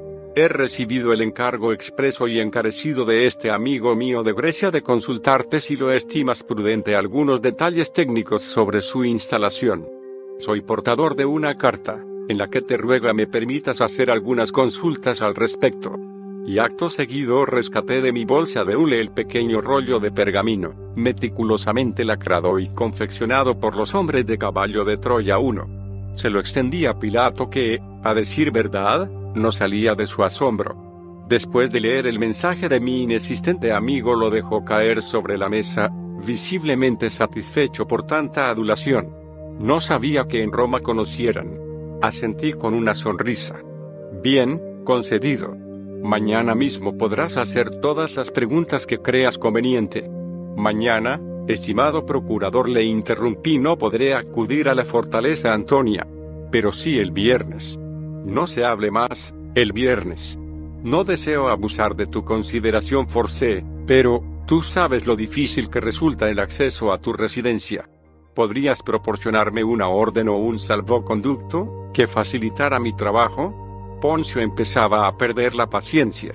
Y con un gesto de desgana indicó al centurión que le acercase uno de los rollos que se alineaban en una amplia estantería, empotrada a espaldas del oficial y que, a simple vista, debía reunir un centenar largo de rollos. El procurador enderezó el papiro y, tomando una pluma de ganso, Garrapateó una serie de frases con una letra casi cuadrada y en latín. Aquí tienes, comentó un tanto molesto, mientras me hacía entrega de la orden. El viernes, cuando presentes esta autorización, deberás preguntar por civilis. Y ahora, por todos los dioses, habla de una vez. Bravo. La exclamación de mi compañero Eliseo desde el módulo me hizo recobrar el ánimo. Cuanto voy a relatarte repuse bajando un poco el tono de la voz es sumamente secreto. Solo el emperador y algunos de sus íntimos en Capri, entre los que se encuentra mi maestro, Trasilo, lo saben. Espero que tu proverbial prudencia sepa guardar y administrar cuanto voy a revelarte. Tiberio, como te dije, no es ajeno a esa conjura. Él sabe, como tú, de las intrigas de Sejano y de su responsabilidad en las muertes y destierro de Agripina y de sus hijos. Pero ha dado órdenes secretas para que Antonia II y su nieto Calígula viajen hasta Capri y se pongan bajo su protección. Poncio Pilato permaneció boquiabierto, como si estuviera viendo a un fantasma. Al fin, casi tartamudeando, acertó a expresar, signo de exclamación abierta Calígula. Claro, el bisnieto de Tiberio. El botita. Entonces, si los planes del César se cumplen, comentó dirigiéndose a su jefe de centuriones, ya podemos imaginar quién será su sucesor. Después, como si todo aquello resultase sumamente confuso para su mente, volvió a interrogarme, pero, ¿qué dicen los astros sobre la vida de Tiberio? ¿Durará mucho? Mi respuesta tal y como yo pretendía desarboló el incipiente entusiasmo del procurador que parecía soñar con la desaparición del rígido y cruel Tiberio, lo suficiente como para que aún corra mucha sangre. Yo sabía, obviamente, que la muerte del César no se produciría hasta el año 37. La súbita irrupción de uno de los sirvientes del procurador en el salón oval anunciándole que el almuerzo se hallaba a punto vino a interrumpir aquella conversación. Yo, sinceramente, respiré aliviado. Pero Pilato, entusiasmado y agradecido por mis revelaciones, nos rogó que le acompañásemos. José y yo nos miramos y el de Arimatea que no había abierto la boca en toda la entrevista accedió con gusto. Yo no podía sospechar que, esa misma tarde, tendría la ocasión de presenciar un hecho que resultaría sumamente ilustrativo para comprender mejor el oscuro suceso de la huida de los guardianes de la tumba donde iba a ser sepultado Jesús de Nazaret.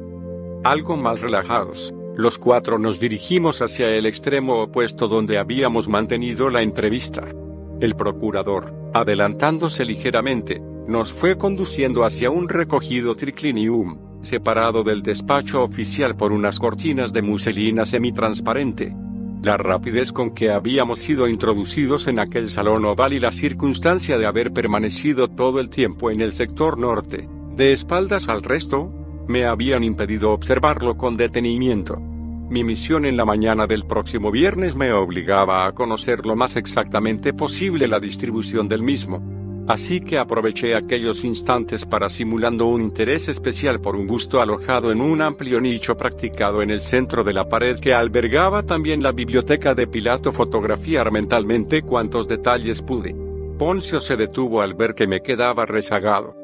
Me incliné ligeramente sobre aquel pequeño busto de bronce, reconociendo con sorpresa que se trataba de una efigie idéntica, quizá fuera la misma, a la que yo había contemplado durante mi entrenamiento en el gabinete de medallas de la Biblioteca de París.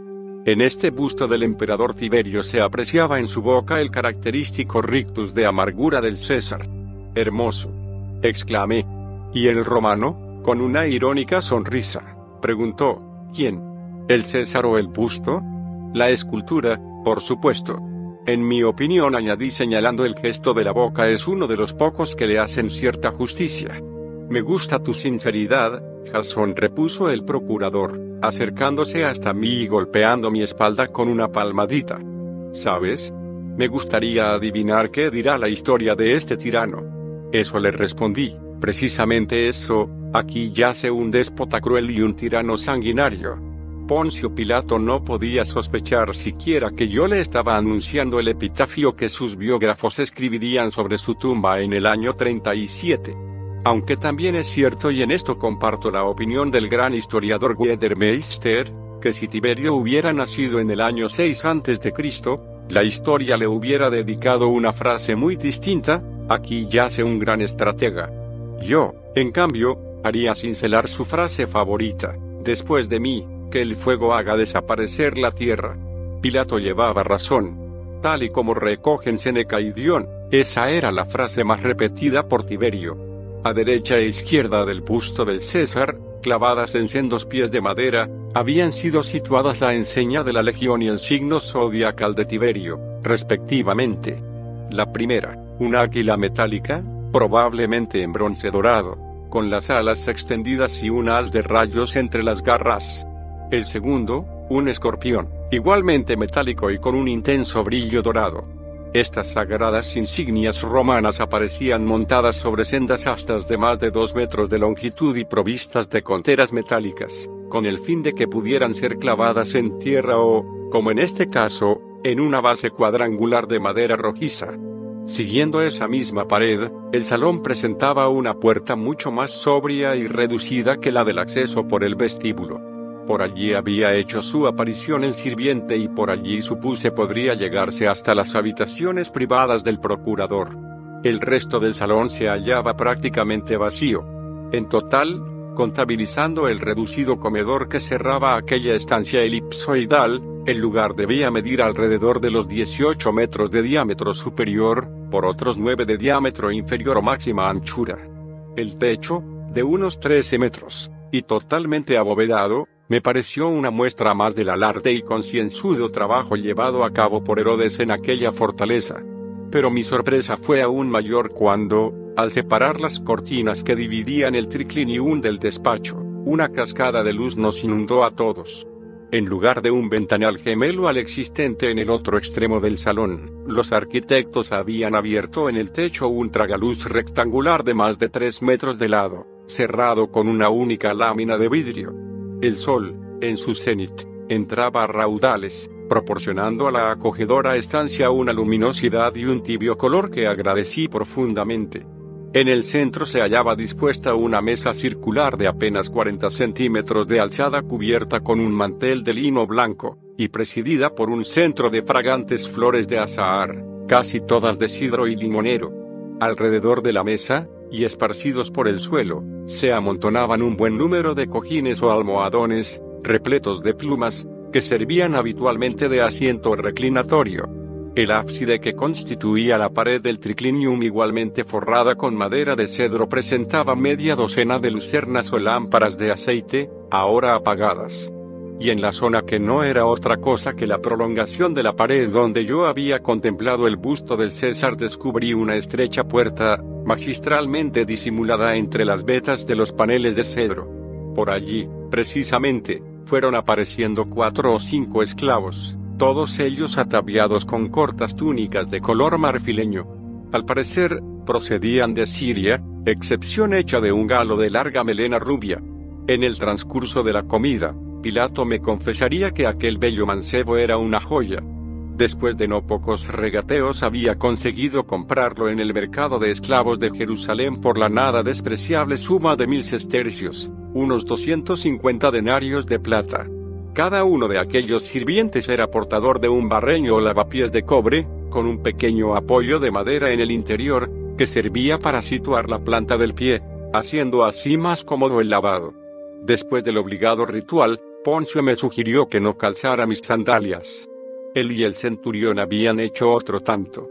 Al principio no comprendí, pero Pilato, sonriendo y señalando el entarimado del piso, aclaró el porqué de aquella sugerencia, así tendrás la oportunidad de experimentar por ti mismo las excelencias de mi sistema subterráneo de calefacción, que tanto te preocupa. Al posar mis pies sobre la madera de ciprés empecé a sentir, en efecto, un calor muy sutil y reconfortante. Sinceramente, quedé maravillado. El circuito de agua caliente que discurría bajo el pisa transmitía al suelo la suficiente energía calorífica como para templar la estancia, sin necesidad de chimeneas o incómodas estufas.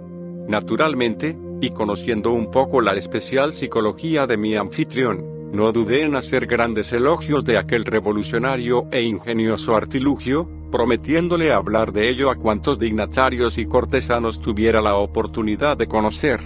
Y mientras los esclavos iban situando sobre la mesa las diferentes viandas, yo aproveché aquellos primeros instantes del almuerzo para tal y como tenían por costumbre los ciudadanos romanos obsequiar a Pilato y a Civilis con sendas pequeñas esmeraldas, obtenidas por caballo de Troya de las minas de Musso. El proyecto, como ya expuse en su momento, había planeado simplificar mi acceso hasta el procurador romano, mediante este regalo. En principio, la misión me había hecho entrega de dos únicas piedras de fulgor verde como las definió Plinio que deberían ser obsequiadas a Pilato. Pero, sospechando que mi libertad de movimientos en la jornada del viernes por la Torre Antonia se vería muy condicionada por la voluntad del jefe de los centuriones, decidí sobre la marcha ganarme igualmente su aprecio. Y nada mejor que hacerle entrega de una de aquellas bellísimas esmeraldas, las piedras más cotizadas por el mundo romano después de los diamantes y las perlas. Fue la primera y la única vez que vi dibujarse una fugaz sonrisa en el rostro casi pétreo de Sibilis.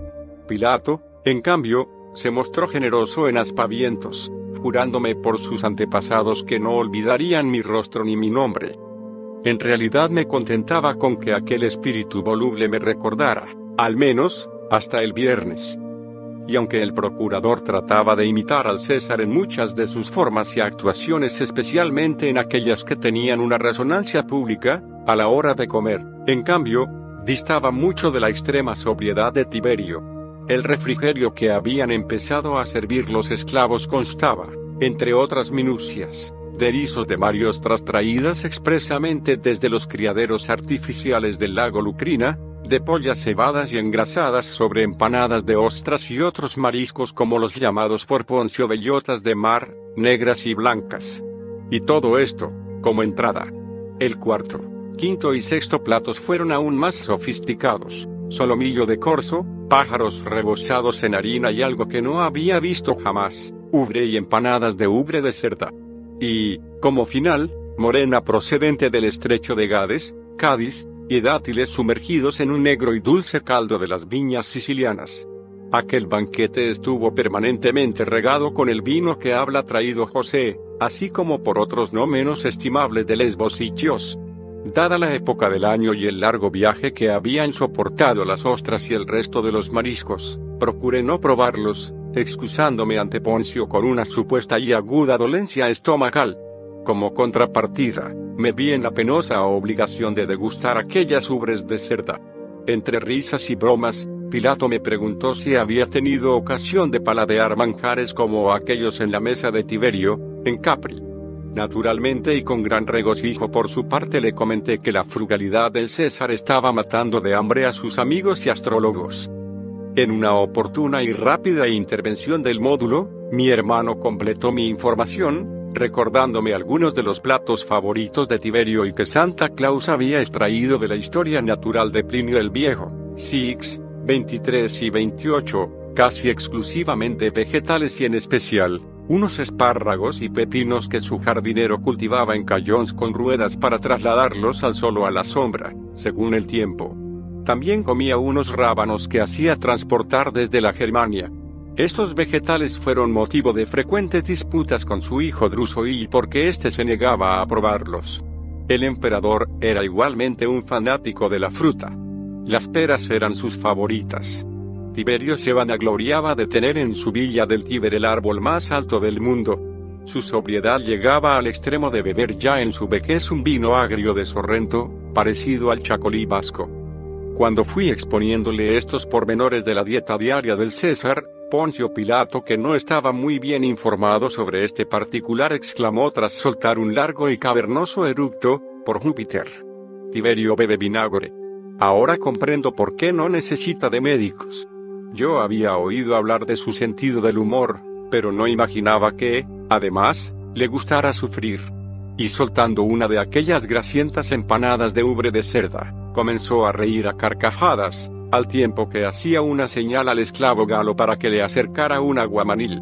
El mancebo esperó a que su amo hubiera lavado sus manos y, como si se tratase de una costumbre habitual, se inclinó sobre el procurador, ofreciéndole su larga y sedosa cabellera.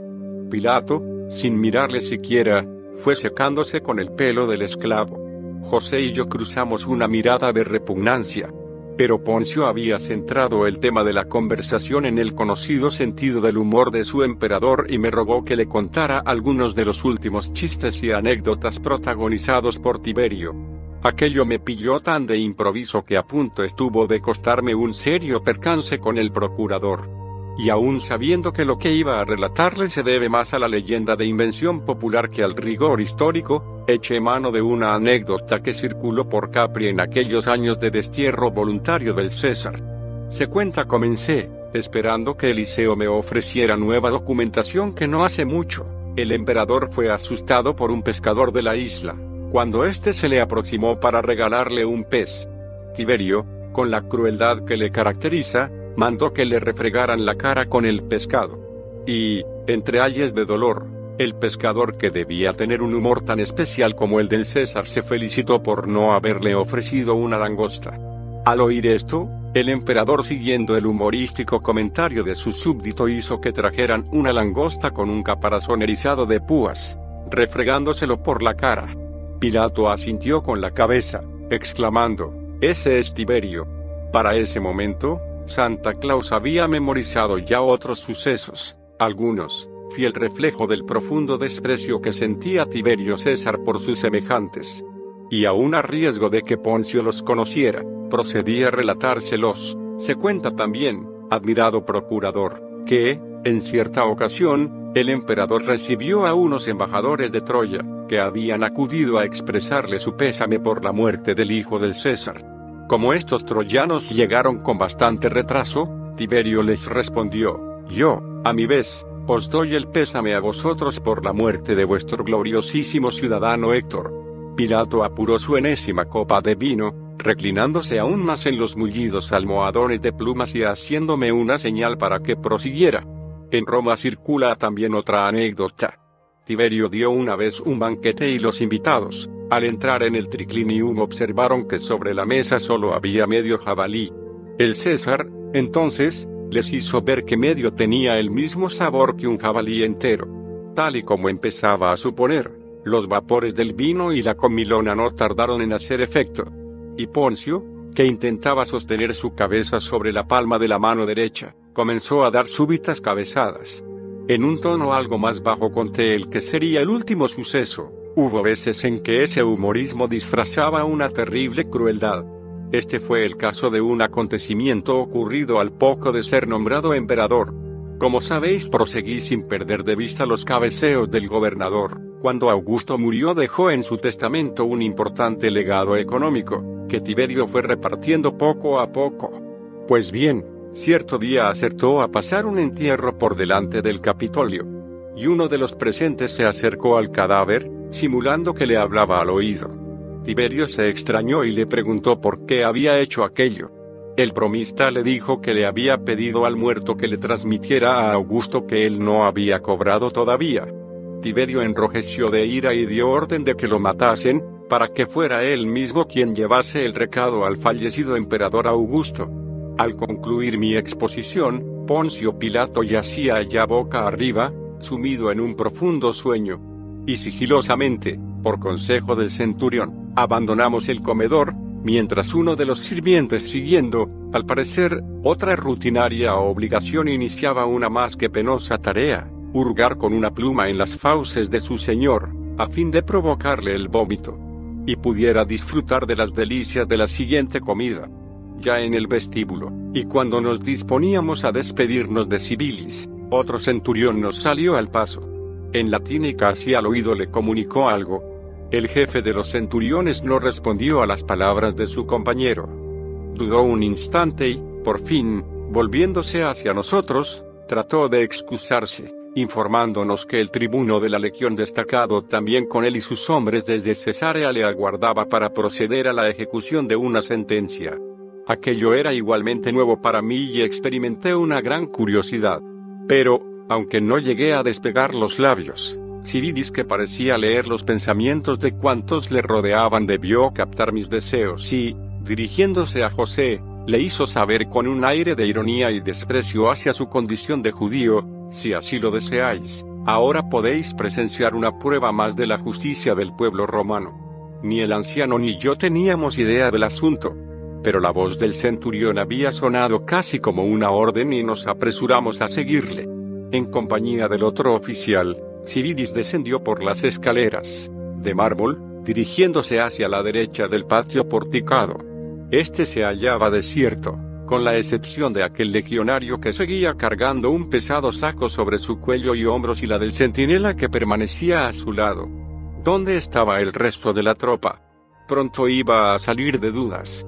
Al cruzar una de las puertas del ala norte del patio nos encontramos de pronto en una explanada, también al aire libre, de algo más de 300 pies de longitud por otros 150 de anchura.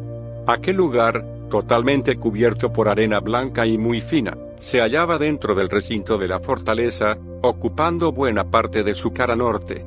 El recinto aparecía perfectamente cercado por el muro exterior de la Torre Antonia y por el complejo de edificios de la sede romana en sus restantes alas. En el extremo más oriental se alineaban una decena de tiendas de campaña, ocupando la totalidad de aquel lado del rectángulo al que nos había conducido el oficial y que según me fue explicando no era otra cosa que un campo de entrenamiento. Las tiendas, confeccionadas con pieles de cabra y ceñidas en un amarillo terroso, presentaban un techo con dos vertientes. Por debajo de estas cubiertas traslucía una serie de listones que constituían el armazón de cada una de estas barracas, capaz para diez hombres. Según Civilis, la afluencia de aquellos miles de hebreos a la fiesta anual de la Pascua les obligaba a reforzar la guarnición de Antonia. Aquellas tiendas de campaña cubrían perfectamente las necesidades de los legionarios que se trasladaban con él desde Cesarea frente a los papilla, nombre que le daban a estas tiendas por la semejanza de sus cortinas, recogidas en la puerta de entrada, con las alas de las mariposas. El ejército romano había plantado media docena de postes de algo más de metro y medio de altura, todos ellos cargados de muescas, consecuencia de los mandobles que llovían sobre los citados troncos en los entrenamientos. Algunas de las espadas y lanzas, con un peso que doblaba el de los pilum y gladius normales, se hallaban clavadas en la arena. Los escudos y cascos reposaban apoyados sobre aquellas. Varios cientos de legionarios, todos ellos libres de servicio a juzgar por su indumentaria, se habían ido congregando en la explanada, formando corrillos y cambiando impresiones en voz baja. Al ver a Civilis, los soldados se apresuraron a abrirle paso, adoptando un respetuoso silencio. El jefe de los centuriones se detuvo frente a los postes de entrenamientos, saludando al tribuno y a los centuriones allí reunidos. El primero, mucho más joven que Civilis y que el resto de los oficiales, constituía un mando intermedio, responsable, más que del mando táctico de la legión, que era potestad del jefe de los centuriones, de la jefatura del régimen interior de la misma. En aquella época, sin embargo, su importancia había decrecido notablemente. Una de sus funciones, precisamente, era la de iniciar la ejecución de una pena capital. Su vestimenta era prácticamente la misma que la de los centuriones. Si bien su toga o capa era violácea y, generalmente, no portaba armas. Los oficiales sostuvieron un brevísimo consejo y, acto seguido, uno de ellos dio la orden para que el reo fuera conducido a la arena. De pronto los legionarios comenzaron a remolinarse alrededor de otros dos soldados que acababan de entrar en el campo de adiestramiento. Cada uno cargaba sobre sus brazos un buen número de palos de un metro de longitud. Entre empullones, protestas y todo tipo de imprecaciones, medio centenar de romanos se hizo al fin con los bastones. Y el silencio cayó de nuevo sobre aquella masa de energúmenos. Al poco, y por la misma puerta por donde habíamos penetrado en la explanada, vimos aparecer a un hombre joven, cubierto con la típica túnica roja de los legionarios, escoltado por dos centinelas. Al llegar frente a los centuriones, Civilis le saludó con el brazo en alto. El condenado respondió al saludo y, sin más preámbulos, el jefe de las centurias ordenó a la custodia que le despojaran de su vestimenta. Desde mi posición, a espaldas de los oficiales observé cómo Civilis entregaba su bastón al tribuno. Mientras uno de los centinelas sostenía la lanza de su compañero, este, haciendo presa en el escote de la túnica, dio un fuerte tirón, desgarrándola hasta la cintura.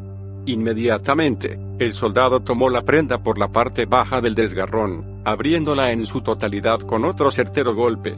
Arrojó la túnica a la arena, procediendo después a despojar al desdichado de su taparrabo. Una vez desnudo, la guardia y los centuriones retrocedieron unos pasos, dejando al reo en mitad del círculo que habían ido formando los 40 o 50 legionarios que habían conseguido una de aquellas varas.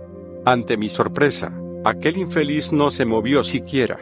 Su rostro había palidecido y sus ojos, desencajados por un creciente terror, parecían ausentes.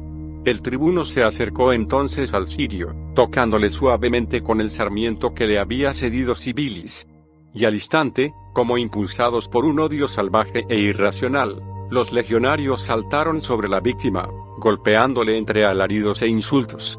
El joven se llevó instintivamente los brazos a la cabeza, pero la lluvia de golpes era tal que no tardó en doblar las rodillas, con la frente, rostro y orejas materialmente machacados y cubiertos de sangre.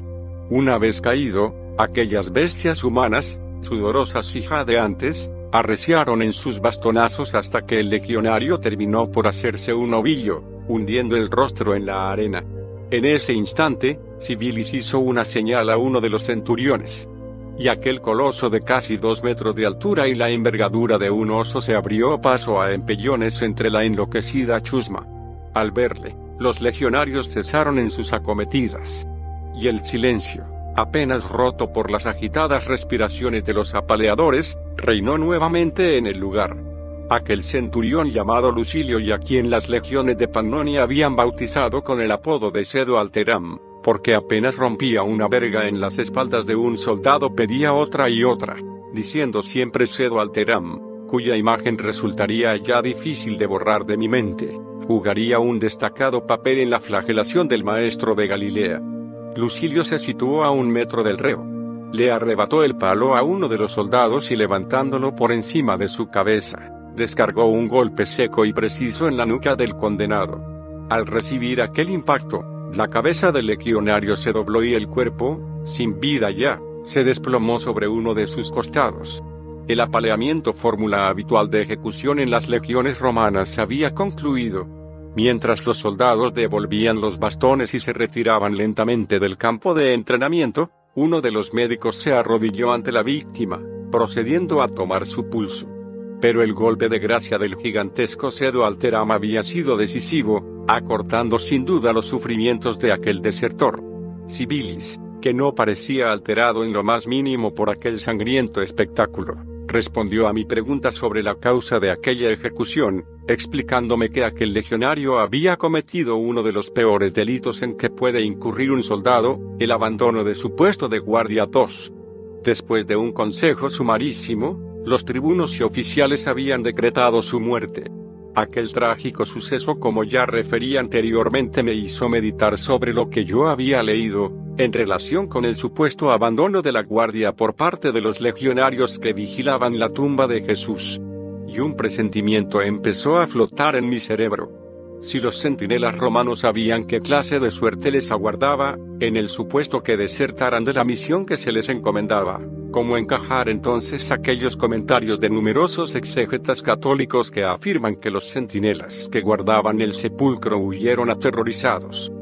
Una vez más, los hechos registrados en aquel amanecer del domingo no iban a coincidir con estas justificaciones teológicas, tan apresuradas como faltas de rigor. Al pasar nuevamente por el patio porticado y ver a aquel legionario, con el pesado fardo a cuestas, no pude resistir la tentación e interrogué al centurión, que nos acompañaba ya hacia el túnel de salida de la Torre Antonia. Civilis me aclaró que se trataba de la ignominia o castigo menor. A causa de alguna falta que el oficial no me detalló, aquel soldado había sido castigado a permanecer durante todo un día con una carga de tierra sobre sus espaldas. Eliseo me confirmaría que aquel tipo de penalizaciones había sido inventado por el anterior emperador Augusto. La soldadesca había vuelto a sus faenas habituales. Algunos, sentados en bancos de madera de pino, se afanaban bajo los pórticos en la limpieza de sus cinturones y espadas o repasaban sus sandalias. Recuerdo que al ver el calzado de uno de aquellos soldados me llamó la atención la suela. Tomé una de las sandalias y, ante la atónita mirada de su propietario, conté los clavos que habían sido incrustados en la cara externa de la misma. 14 formaban una S, arrancando desde el tacón y llenando prácticamente la totalidad de dicha suela. Como también apunté, aquel mortífero calzado iba a ocasionar dolorosas lesiones en el cuerpo de Jesús de Nazaret. Debían ser las 3 de la tarde cuando, tras recuperar mi vara de Moisés y saludar a Sibilis, José y yo cruzamos el puente levadizo, dando por concluida aquella agitada e instructiva visita a la sede de Poncio Pilato. Al vernos entrar en la mansión de José, el saduceo a quien yo había rogado que siguiera los pasos de Judas, el Iscariote, y que nos esperaba desde poco después de la hora sexta, las doce del mediodía, nos besó en la mejilla en señal de bienvenida. Ismael ben Fiabi, descendiente del que fuera sumo sacerdote Simón V también saduceo uno y al que nunca podré agradecer lo suficiente su lealtad e información se acomodó en el patio donde había tenido lugar el almuerzo con Jesús y los griegos y, tras poner a José en antecedentes de la misión que le había encomendado, pasó a relatarnos lo sucedido en el templo. El de Arimatea tal y como me había referido Ismael en la explanada de los gentiles era otro de los amigos y discípulos de Jesús que, por supuesto, conocía las irregularidades de Judas como administrador del grupo, así como su cada vez más abierta oposición a las ideas sobre la naturaleza del reino que predicaba el maestro. En el fondo, Ismael reconoció que aquel encuentro conmigo había sido cosa de la providencia. Mientras se dirigía al interior del templo, en busca de información, el saduceo fue madurando un plan que, al exponérselo a José, este aprobó al instante. La dimisión de aquellos 19 miembros del Sanedrín entre los que se encontraba había sido, quizá, una medida muy precipitada. Los seguidores del Maestro conocían el decreto de caza y captura de Jesús y no tardaron en lamentar aquel masivo abandono del supremo órgano de justicia. Sin un hombre de confianza que pudiera seguir desde dentro los pasos del Sanedrín, la seguridad del rabí de Galilea y de todo el grupo se veía gravemente comprometida. Era menester que alguien simulara el reingreso en el Consejo de los 71, actuando como confidente. Y aquella meditó Ismael podía ser la ocasión de oro para estrechar la vigilancia de José, alias Caifás, y de sus partidarios. Así que, armándome de valor, prosiguió Ismael, me dirigí a los aposentos del sumo sacerdote, solicitando una entrevista con él. Pero antes, y conociendo como conozco la extrema vanidad y codicia de Caifás, me procuré una copa de oro y plata. No fue muy difícil sobre todo después de poner en sus manos aquel rico presente convencer a Caifás de mis honestas intenciones de volver al seno del Sanedrín. Después de profundas reflexiones le dije he terminado por comprender que la razón te asiste, resulta blasfemo que este Galileo vaya pregonando la resurrección de los muertos. El sumo sacerdote se alegró de esta decisión mía, encomendándome que abogara acerca del resto de los disidentes para que siguieran mi ejemplo. Gracias a esta argucia, queridos amigos, pude tener acceso esta misma mañana a una reunión informal de Caifás con el Sanedrín y en la que, sin yo imaginarlo, Judas iba a ser uno de los protagonistas. Ismael hizo una pausa y tomando mis manos entre las suyas añadió, y todo te lo debemos a ti, hermano Jasón. Que Dios, bendito sea su nombre, te bendiga. En lo más profundo de mi ser empezó a brotar, sin embargo, una incómoda incertidumbre, ¿qué era lo que había ocurrido aquella mañana en el templo? ¿Por qué Ismael agradecía tan efusivamente mi idea de seguir a Judas? Una hora después de la tercia, hacia las 10 de la mañana, como os decía, la casi totalidad del Sanedrín se reunió en la sala de las piedras talladas. Durante un buen rato, los allí congregados discutieron la naturaleza de los cargos contra Jesús y, especialmente, la forma del prendimiento y la fórmula a seguir para conducirle hasta la autoridad romana y garantizar la ejecución de la sentencia de muerte, este último punto es el que todavía preocupa a Caifás y a los escribas y fariseos. Saben que el procurador no es hombre fácil y no han terminado por ponerse de acuerdo sobre los argumentos jurídicos que deben plantearle. Según averiguó Ismael, la noche anterior la del martes y mientras Jesús y sus discípulos regresaban al campamento de Getsemaní, el Sanedrín había vuelto a reunirse, analizando aquel último discurso del Galileo en la explanada del templo. Todos por unos u otros motivos ratificaron las anteriores decisiones del Consejo, apremiando a Caifás para que procediera de inmediato y sin más demoras al arresto de Jesús de Nazaret sospechando que el rabí de Galilea no haría acto de presencia en el templo al día siguiente, miércoles, el sumo sacerdote y los consejeros cursaron una nueva y más precisa orden a los levitas para que la captura tuviera lugar antes del viernes. Sin embargo, una pregunta quedó flotando en el aire, como prender al impostor sin alterar a las masas y, sobre todo, sin provocar a la guarnición romana, responsable del orden en Jerusalén. El grupo de los saduceos se mostró mucho más radical que el de los escribas y fariseos, votaron por el asesinato del rabí. Sin embargo, los fariseos rechazaron la propuesta por considerarla muy arriesgada. Dices que en la asamblea de esta mañana interrumpí al saduceo se han vuelto a exponer los cargos contra el maestro. Así es. ¿Podrías concretármelos? Para los fariseos, los motivos son distintos a los de los saduceos. Aquellos se basan en lo siguiente, primero, temen a Jesús porque son muy conservadores y no desean que la gente les retire su viejo prestigio como maestros en religión. Segundo, sostienen que Jesús es un infractor de la ley. Aseguran que ha violado el sábado y otras muchas ceremonias sagradas. Tercero, consideran una blasfemia que se autoproclame como hijo del divino. Y cuarto y último, se sienten ofendidos por esa última denuncia del rabí en el templo. En cuanto a los saduceos, sus deseos de ver muerto a nuestro maestro se basan en esto. Primero, temen que la creciente simpatía del pueblo por Jesús ponga en grave peligro la existencia de la nación. Los romanos, dicen, no aceptarán jamás un movimiento revolucionario como el que parece predicar Jesús. Segundo, esa extraña doctrina del rabí de Galilea, pregonando la hermandad entre todos los hombres, les parece un insulto. Son ellos los únicos responsables del orden social y tiemblan ante semejante corriente filosófica. Y tercero, la limpieza del templo por parte del maestro, provocando el derribo de las mesas de los cambistas y su retirada del atrio, ha colmado su paciencia. Según mis noticias, sus pérdidas económicas han sido muy cuantiosas. Como supongo que sabes, tanto Caifás como su suegro, Anás, tienen parte en el negocio de los intermediarios y cambistas de monedas. Aunque el maestro fuera el auténtico libertador de Israel, el sumo sacerdote tiene su corazón ahogado por el odio y el resentimiento y no cejará hasta eliminarlo. Ismael miró a José con una profunda tristeza y añadió, su suerte está echada. Traté de no desviar más la conversación y supliqué al saduceo que nos informara sobre lo registrado aquella misma mañana. Pues veréis, según mis averiguaciones, durante el martes, Judas celebró una reunión con algunos de sus amigos y parientes. Entre los primeros se hallaban saduceos, íntimos de la familia de su padre.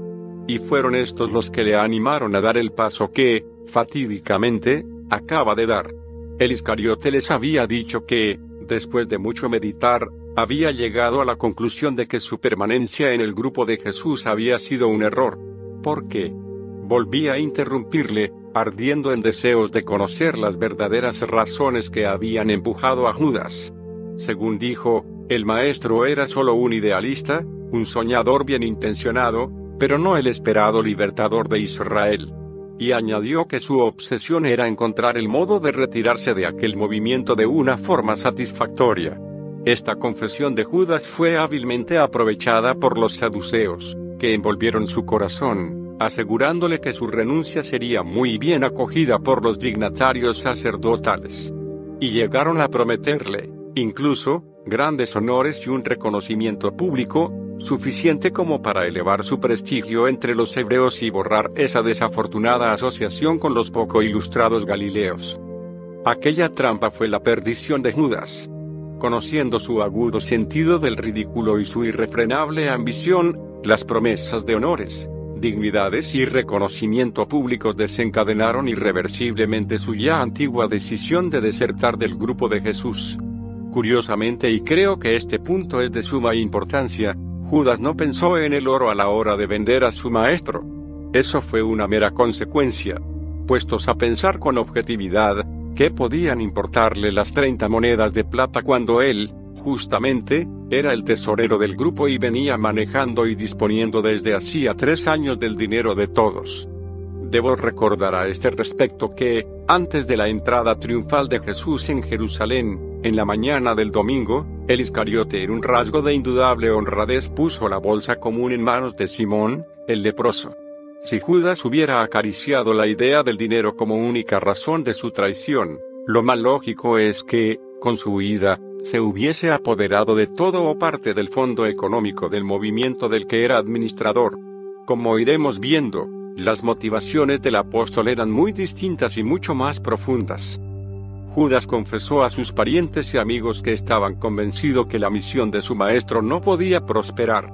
Enfrentarse así a los poderosos miembros del Sanedrín solo podía ocurrírsele a un loco y él, según sus propias palabras, no quería perecer con el resto a manos de la justicia judía o romana. En el fondo comentó Ismael, que conocía muy bien la tortuosa personalidad del traidor, lo que Judas no parece soportar es que se le identifique algún día con un movimiento fracasado. A estas manifestaciones del saduceo me atreví a añadir un hecho ya comentado por mí anteriormente que, también, en opinión de mis amigos, había sido fulminante a la hora de entender el comportamiento de Judas. Me refería al incidente del frasco de perfume que derramó María sobre Jesús y a la dura crítica de que fue objeto el Iscariote por parte del Maestro, y tanto José como Ismael, repito, se mostraron de acuerdo en que, ya en esos momentos, la mente del susceptible discípulo empezó a maquinar la forma de vengarse. Si repuso José, Judas es un hombre resentido. En mi opinión, jamás perdonó al maestro que no le distinguiera del resto, tal y como ha hecho con Juan, Pedro y Santiago. Es probable, lamentó el anciano, que los torcidos ánimos de Judas vayan tanto en contra de Jesús como de esos tres compañeros. El caso es que, después de la reunión del Sanedrín continuó el saduceo, Caifás ordenó la entrada en la sala de Judas y de uno de sus familiares. Según entendí, se trataba de un primo suyo. Este, a petición del consejo, fue el primero en hablar. Presentó a Judas, aburriéndonos a todos con una larga perorata, en la que quiso justificar la decisión de su primo de abandonar el grupo del Galileo. Afirmó que Judas había descubierto su error y que deseaba hacer pública renuncia de su asociación con Jesús. A cambio, solicitaba el perdón, la confianza y la amistad de los altos dignatarios allí congregados.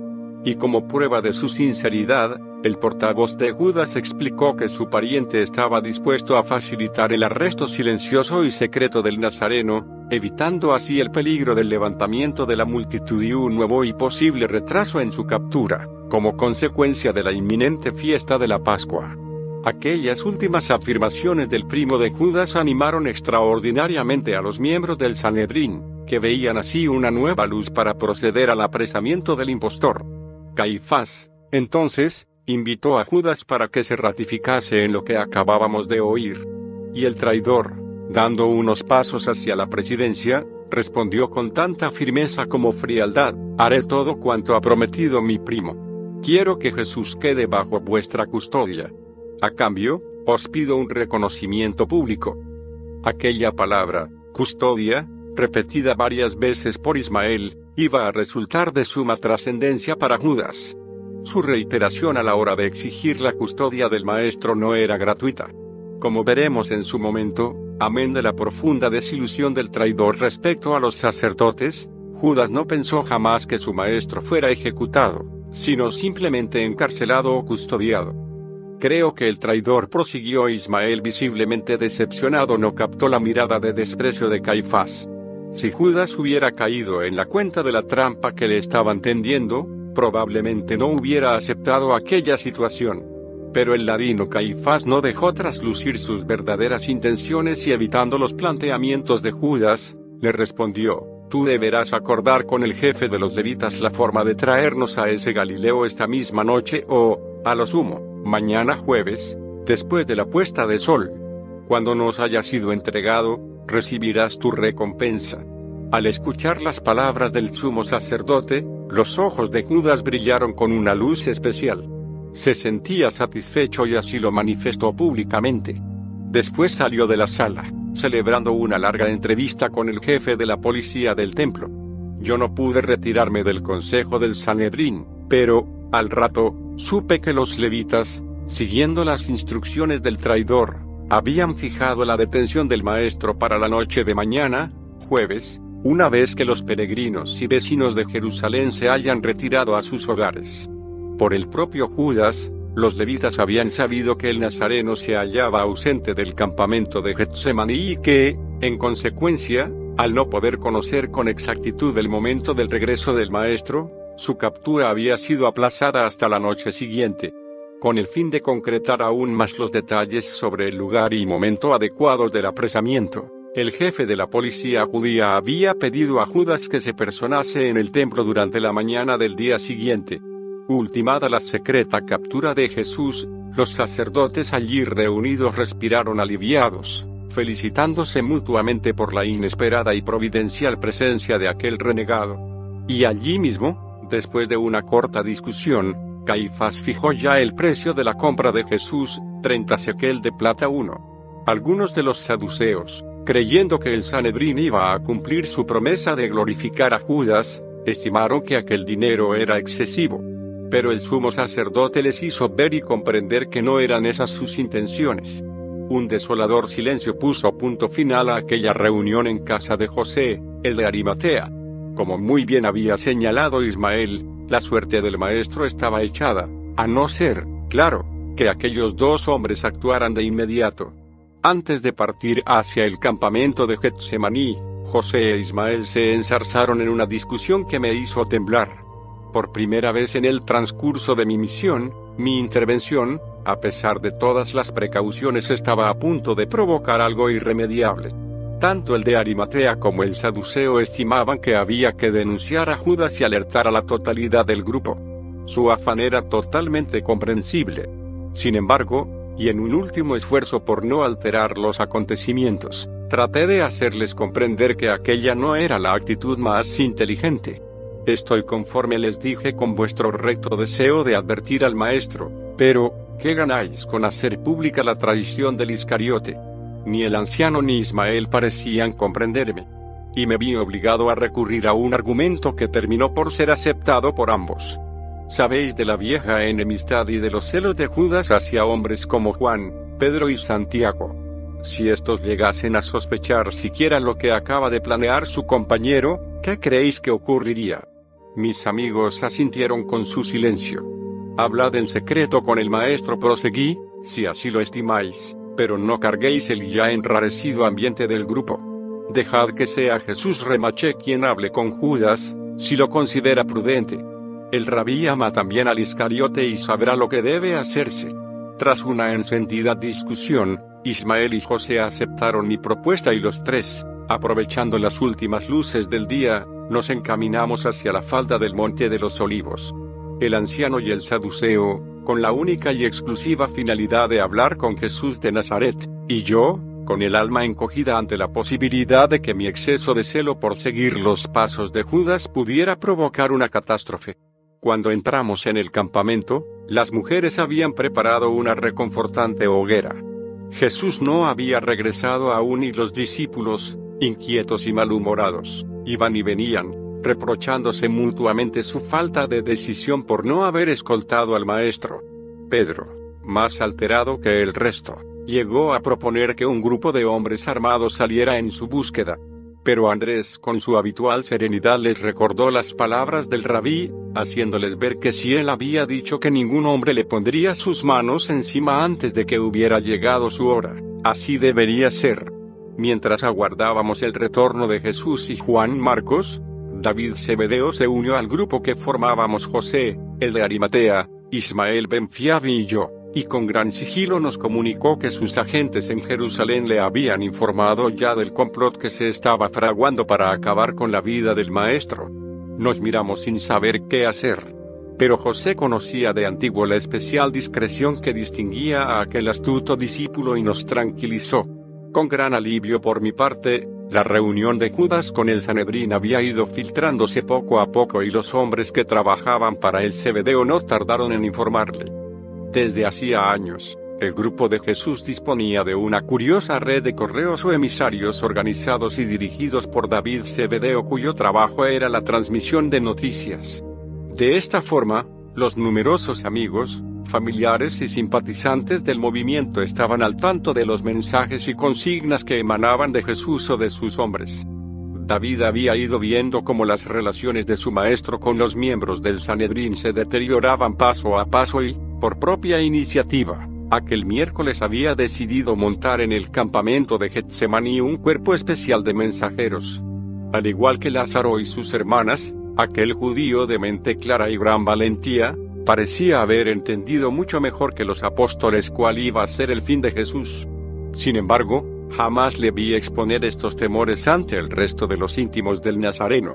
Y siguiendo esta misma y sigilosa conducta, David nos comunicó sus pesimistas impresiones, haciéndonos saber igualmente que en previsión de males mayores uno de sus correos, enviado por él varios días antes a la población de Bethsaida, al norte del lago de Genazaret, había llevado recado a su madre y a María, la madre de Jesús, para que viajasen de inmediato a Jerusalén. Ese mensajero había regresado hacia las cuatro de la tarde de aquel miércoles, comunicándole a Zebedeo que las mujeres y parte de la familia del Galileo estaban ya en camino y que quizá entrasen en el campamento esta misma noche o, a lo más tardar, por la mañana del jueves.